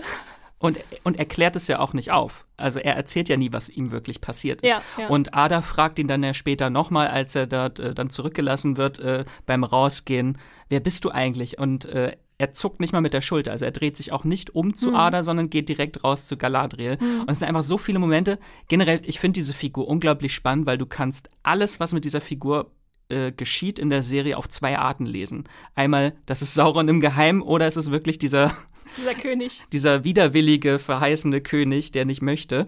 Aber das war auch ein Moment, auf den ich richtig hingefiebert habe, muss ich dir ganz ehrlich sagen, als äh, Halbrand zu den Südländern gebracht wird. Also Miriel sagt, komm mal her, ich will dir hier jemanden vorstellen und dann stellt er äh, ihn Bronman gegenüber. Und in diesem Moment dachte ich, entweder erkennt sie ihn jetzt und da ist irgendeine Verbindung zwischen denen schon vorher äh, vorhanden oder gar nicht. Und sie guckt ihn ja an und da ist kein Erkennen da und dann lässt sie ihren Blick so nach unten wandern zu diesem Säckchen mit diesem Symbol, Königssymbol. Und erst an diesem Symbol macht sie dann fest, ach, du musst der König sein, der uns versprochen wurde. Wo er auch einen ganz kurzen Moment zögert, bevor er sagt, äh, ja, bin ich. Ja, ja. Äh, genau, es gibt einfach viele Sachen, wie man das deuten kann. Und diese Folge, finde ich, hat auch wieder einfach sehr viele Hinweise gehabt, dass er Sauron sein muss. Einmal natürlich äh, ist er sauer auf Ada. Warum? Weil Ada ihn getötet hat. natürlich ist er sauer. Äh, Das spricht er natürlich nicht aus. Und er hat eine neue Gestalt. Also meine Theorie ist, dass es diesen Heilbrand, diesen König ja wirklich gab. Ähm, und er hat den einfach gekillt und vielleicht dessen Gestalt angenommen oder einfach nur sein Säckchen geklaut, was er ja auch gesagt, dass er Ja. das einem Toten abgenommen hat. Das ist einfach schön, wenn man einfach dran denkt, dass wenn Heilbrand niemals lügt, dann äh, ist es alles sehr eindeutig. So, das Aussehen kann oft trügen, mein Name hängt davon ab, wen man fragt. Ich fand das bei einem Toten. Ähm, das sind halt so viele Sachen, die man darauf anspielen. Ähm, und im Prinzip ist Heilbrands Story wäre jetzt, ab, wäre jetzt abgeschlossen. Wenn seine Storyline ist, er ist dieser verheißene König, das ist er jetzt, das war fünf Minuten. Er ist der König der Südlande und jetzt gibt's keine Südlande mehr. Also ist seine Story eigentlich abgeschlossen. Und man kann, und es macht einfach sehr viel Spaß. Ich habe die Folge jetzt einfach nochmal geguckt, äh, einfach nur mit dem Hintergedanken, er ist Sauron. Und dann wirkt das alles wirklich ganz anders. Es gibt ja auch diese Szene mit ihm und Galadriel, wo sie über Gefühle sprechen. das ist diese Love Story fast, die, die sich so fast ankündigt. Aber da sagt er ja, er hat irgendwie etwas gefühlt und er wollte ja irgendwas hinter sich lassen.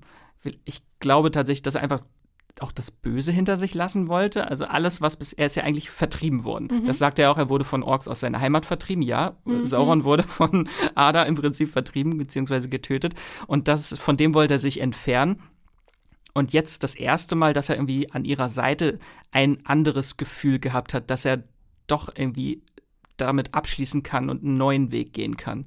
Das war für mich so der Moment, okay, wenn er Sauron ist, hat er jetzt das erste Mal vielleicht, äh, denkt er, dass er sich reformieren kann und doch gut sein kann in diesem kurzen Moment. Das ist das Gefühl, was er hatte. Ja, äh, es gibt noch eine andere Deutungsmöglichkeit, also für mich zumindest. Äh, ich äh, habe mir nämlich da auch notiert, was er eigentlich genau sagt. Und äh, sie sagt dann, er soll sich doch freimachen von dem, was ihm angetan wurde. Und er sagt ja, dann, genau es ist, er, er glaubt jetzt, hat nie geglaubt, dass das möglich ist bis jetzt. Aber dieses Freimachen kann sich natürlich auch auf Ada beziehen, weil wenn der weg ist, dann hat er sich davon freigemacht und kann seine weiteren Pläne verfolgen. Äh, da muss schon sehr viel Tücke drin stecken, äh, um das äh, so zu sehen. Aber ich, ich fände es einfach so toll. Ich ich will das, Max, ich will das. Und es macht einfach auch viel mehr Sinn, die Geschichte mit Galadriel, wenn sie quasi die ganze Zeit mit dem zusammen war, den sie sucht, der, das, der ja. den Tod ihres Bruders zu verantworten hat. Das Monster, wonach sie sucht, war die ganze Zeit bei ihr. Und die beiden sind ja wirklich, das meinte ich ja, sie wird so ein bisschen zu der Dunkelheit gezogen. Er sagt ja auch selbst, du und äh, mein Volk würden mich verstoßen, wenn ihr wüsstet, was ich getan hätte, so. Genau, Oder wenn, genau. vielleicht auch, wenn ihr wüsstet, wer ich wäre, wer weiß das schon. Äh, er kann viel zu gut mit Schwertern und mit dem Schmiedehammer umgehen, das wissen wir ja schon. Und ich fand auch eine Szene in der fünften Folge nochmal interessant, äh, wo rauskommt, dass ähm, Heilbrand äh, sie im Prinzip verraten hat für dieses Gildeabzeichen, damit er hämmern darf. Und äh, da kommt dann so ein Vorwurf von ihr, äh, nee, von ihm. Viele würden behaupten, äh, äh du hättest mich benutzt. Und als ihm sozusagen vorge also als Galadriel ihm vorwirft, äh, äh, benutzt worden zu sein, da macht er auf einmal zu, da sieht man auf einmal, wie irgendwie was passiert. Er knallt dieses Säckchen auf den Tisch und sagt, dann sucht euch doch einen anderen König. Und das scheint wie so eine, so eine Situation, jetzt muss er dringend zeigen, dass er dieses Königsein auf keinen Fall will, damit sie ihm hinterherrennt oder damit. Mhm. Äh Und das ist ja auch noch die große Frage. Was ist in diesem Säckchen das drin? Das ist die große Frage. Äh, ist da ein Ring drin? ich, also, ich, ich weiß nicht, ob es schon ein Ring ist oder einfach schon so eine Art von seinen ersten Experimenten irgendwas, mhm. was ihn mächtig macht. Es gibt nämlich auch in der fünften Szene, bevor er jetzt von Miriel gerufen wird und dann Aufbau, der Aufbau aus Numenor beschlossen wird, da gibt es eine Szene, da sitzt er einfach nur da und starrt auf dieses Säckchen. Und man denkt natürlich mit der, mit der, sage ich mal, Königsperspektive, er schaut dieses Symbol an und überlegt sich, will ich die Königsbürde oder will ich nicht? Äh, aber natürlich könnte auch sein, er lädt sich da irgendwie auf oder irgendwas, irgendwas Mächtiges ist in diesem Säckchen drin. Weil halt das Säckchen mit diesem Symbol so verbunden ist, dann achtet man meistens nur auf eins. Ich habe auch eine spannende Theorie noch irgendwie gelesen, weil natürlich ist die große Frage, wie passt das denn überhaupt in die Herr der Ringe Lord, wenn mhm. Halbrand jetzt Sauron ist? Weil wenn er sich jetzt enthüllt, wir wissen, es kommt eine Enthüllung, da mhm. hat ja Amazon schon so, einen so ein kleinen Clip irgendwie veröffentlicht, wo wir auch äh, eine Stimme hören, die sehr nach Galadriel klingt, irgendwie You will be known for who you truly are, Lord Sauron. Ach, das ist Galadriels Stimme. Siehst, da habe ich gar nicht äh, nee, also Es klingt zumindest, klingt aber so wer rollt sonst so, dass er, wenn Sauron ausgesprochen wird? Sauron. Sauron. Äh, genau, und das äh, wir wissen natürlich auch, dass er Sauron später als Gestaltwandler äh, Anatar, der Herr der Geschenke, heißt er, glaube ich, so? Genau. Ähm, die Menschen und Elben eigentlich täuscht und diese Ringe verteilt, die Ringe der Macht.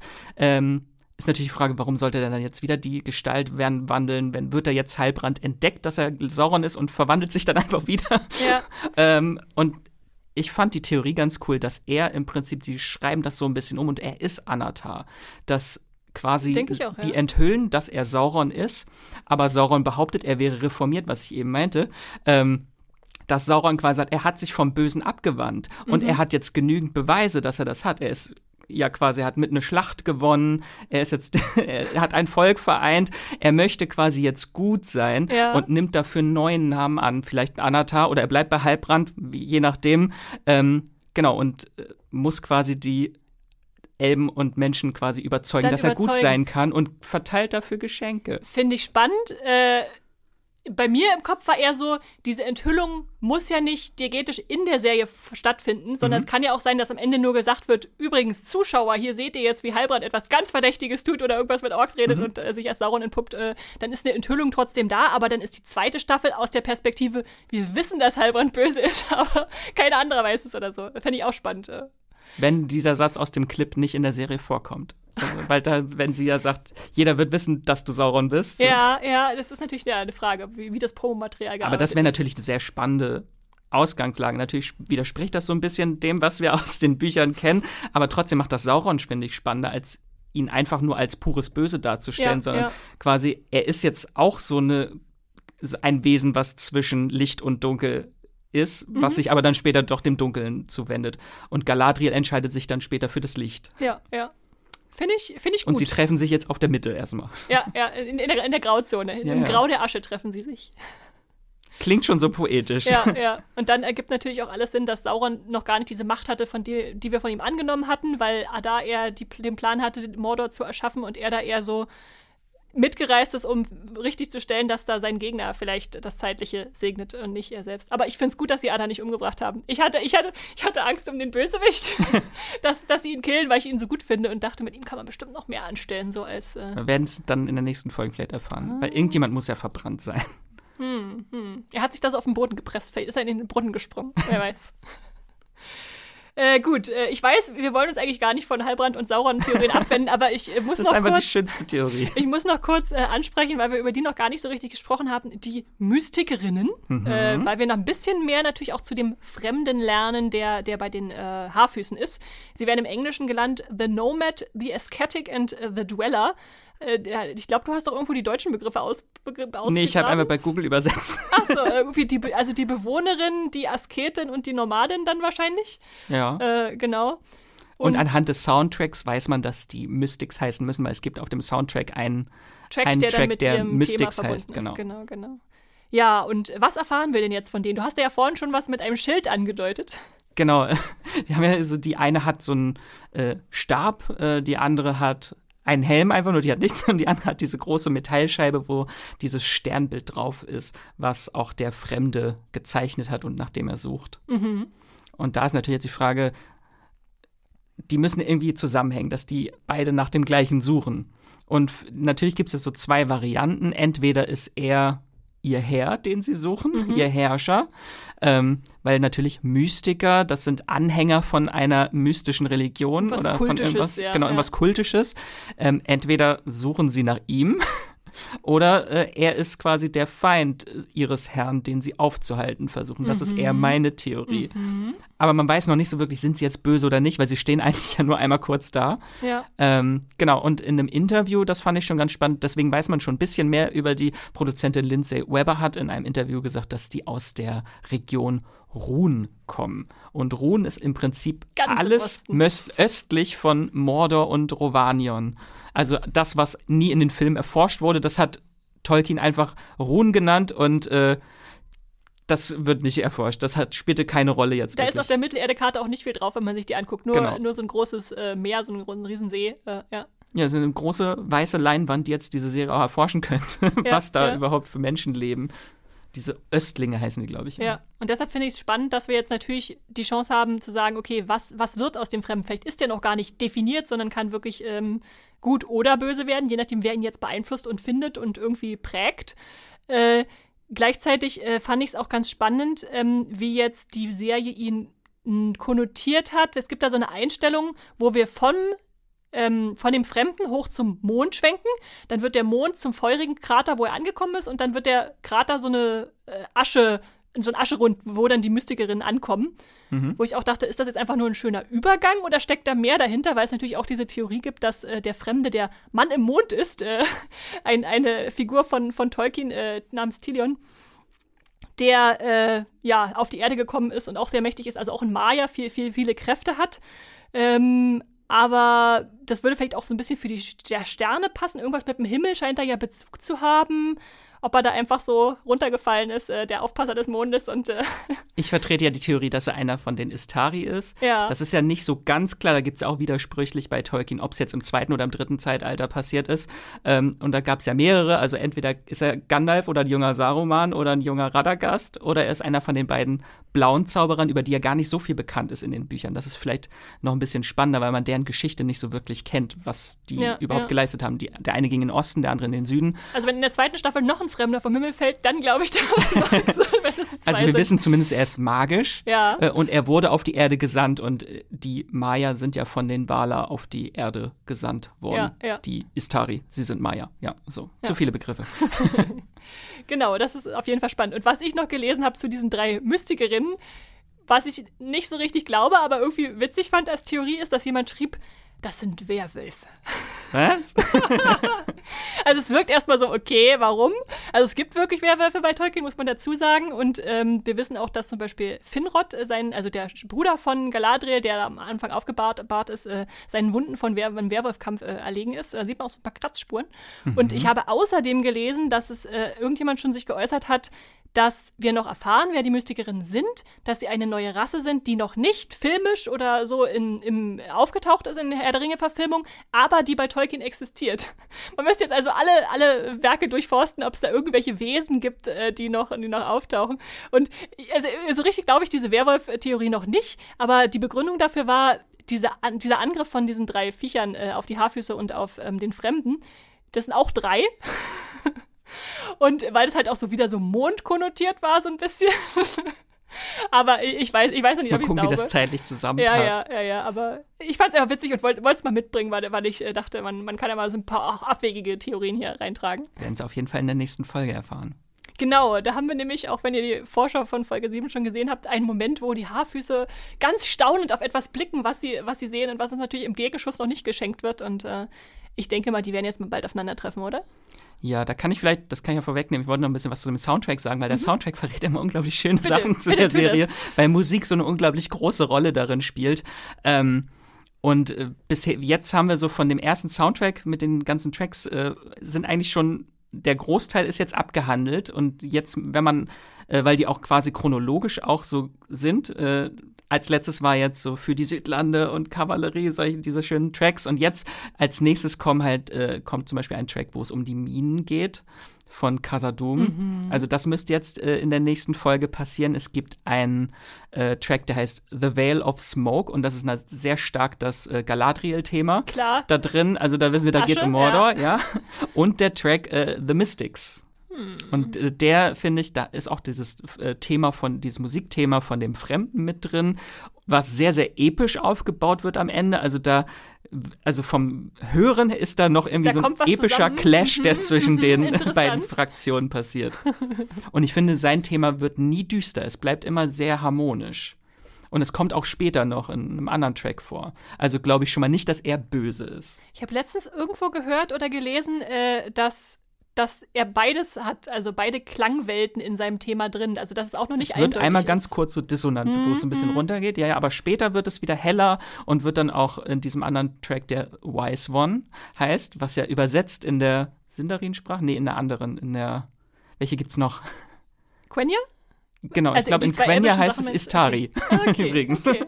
äh, falls man sich darauf festnageln möchte. Und da ist dann natürlich auch das, so das Thema von ihm und von Nori vermischt. Also das wirkt noch so mehr eher harmonisch am Ende. Hm, Okay, Ma- Max hat schon eine Musikanalyse hier abgeliefert. Wir Eine Musikanalyse sagt, er ist äh, ein Zauberer. Okay, okay. Äh, ja, das ist doch ein schönes Schlusswort. Dann sage ich, äh, wir haben jetzt äh, viel, worüber, worüber wir noch nachdenken können bis zur nächsten Folge. Äh, Es gibt übrigens eine Sache noch Ja. erwähnen. Äh, es gibt einen Track, der wahrscheinlich in der letzten Folge auch erst äh, vorkommt. Dort äh, wird äh, Galadriels Thema mit dem von Sauron vermischt. oh, oh, oh, oh, Also oh. da kommt noch etwas auf uns zu. Okay, ist es dieser Nav irgendwas äh, Track, dieser sehr Nee, bombastische? The Broken Line heißt Okay, er. okay. Es gibt noch so einen sehr, sehr großen, wo ich dachte, oh, da passiert auch noch was Großes. Und der letzte ist natürlich auch sehr verheißungsvoll. Der letzte Track auf dem Soundtrack ist ja True Creation Requires Sacrifice. ja, ja. Das äh, Celebrimbor ja am Anfang der Serie schon gesagt hat. Genau, genau. Da schließt sich wieder der Kreis. Also hört mal den Soundtrack rein, wenn ihr es noch nicht gemacht habt. Das lohnt sich wirklich sehr schön. Äh, gut, dann schließe ich das an dieser Stelle ab. Wir freuen uns, wie gesagt, wenn ihr uns auch äh, Sachen zuschickt, ähm, was ihr gerade an Herr der Ringe mögt oder nicht mögt oder was ihr gerade schaut, Max. Wir haben euch nämlich auch noch ein paar Streaming-Tipps mitgebracht, weil wir dachten, ihr könnt jetzt nicht zwei Wochen warten bis zur nächsten Folgenbesprechung Herr der Ringe, sondern äh, wollt vielleicht jetzt schon wissen, was man noch so streamen kann. Und ich fange einfach mal an. Ich habe eine Serie mitgebracht, die ich jetzt vor kurzem nachgeholt habe. Die kam eigentlich schon im Sommer zu uns und die war eigentlich schon im letzten Herbst in den USA. Das war so eine lange Auswertungskette, nämlich Abbott Elementary. Yes! Endlich mal jemand, der es gesehen hat. Das ist, äh, sind zehn Folgen einer äh, Comedy-Serie, die, ich glaube, die Folgen sind immer nur so 22 Minuten lang, also richtig kurz und snackable. Haben wir lange nicht benutzt, das Wort. und äh, das ist einfach schön, einer Gruppe LehrerInnen zu folgen, die an der Willard R. Abbott Elementary School in Philadelphia tätig sind.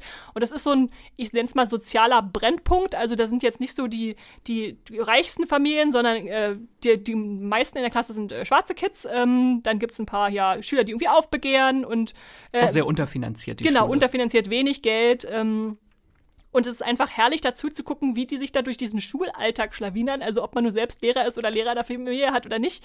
Äh, wir haben da als Hauptfigur natürlich Neu den Neuling Janine, die so Idealistin ist, noch so übereifrig am Anfang ihrer Lehrerinnenkarriere.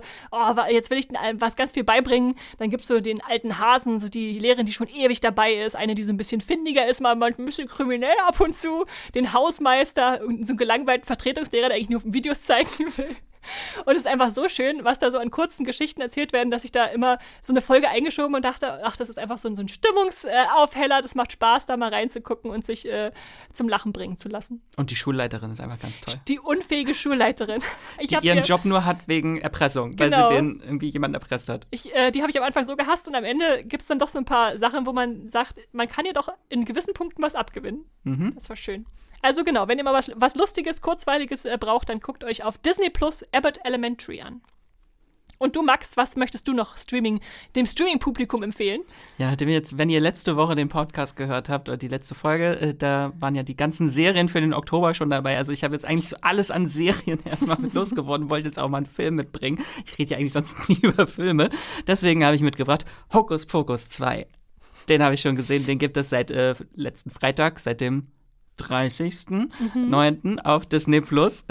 Und das ist die Fortsetzung zu einem meiner Lieblings-Halloween-Filme. Also, wenn der kleine Lord guckt man zu Weihnachten und ich gucke an Halloween Hokus Pokus. Oh. Kannst du kurz die Grund Grundidee dieses Sequels wiedergeben? Ich weiß noch in meinem Kopf grob, da gibt es irgendwie drei Hexen und die sind irgendwie nicht so positiv eingestellt. Genau, also das Ganze ist so ein Legacy-Sequel, so ein bisschen mhm, zu mhm. Hokus Pokus von 93, also 29 Jahre später.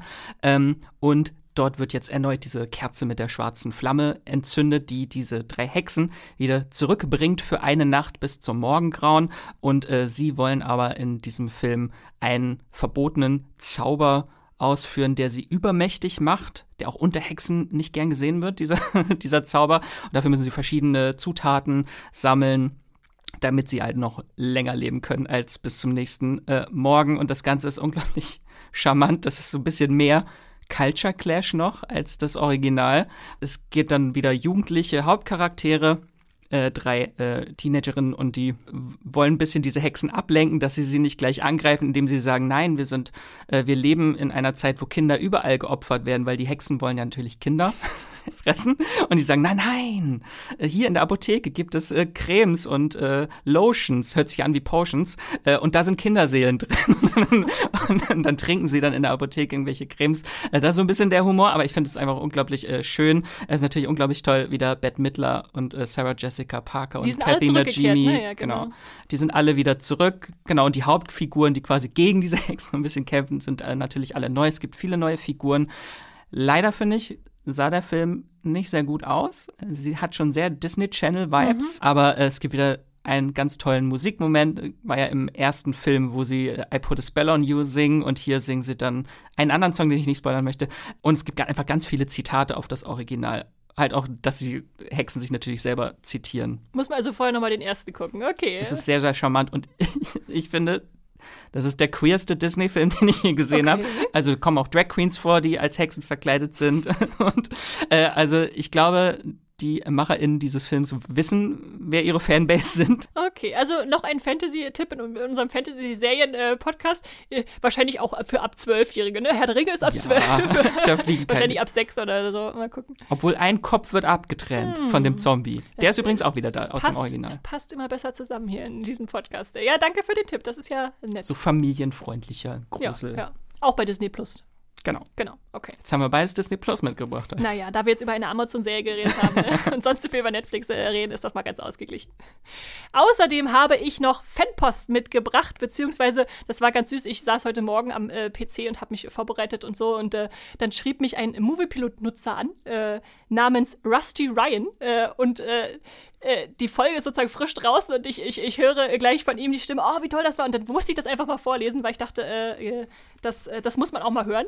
Er schrieb nämlich, wie genial wurde denn bitte die Ausbruchsszene am Ende der aktuellen Folge inszeniert? Auch die musikalische Untermalung hat mir sehr gut gefallen. Einfach unfassbar, wie man sowas komponieren kann.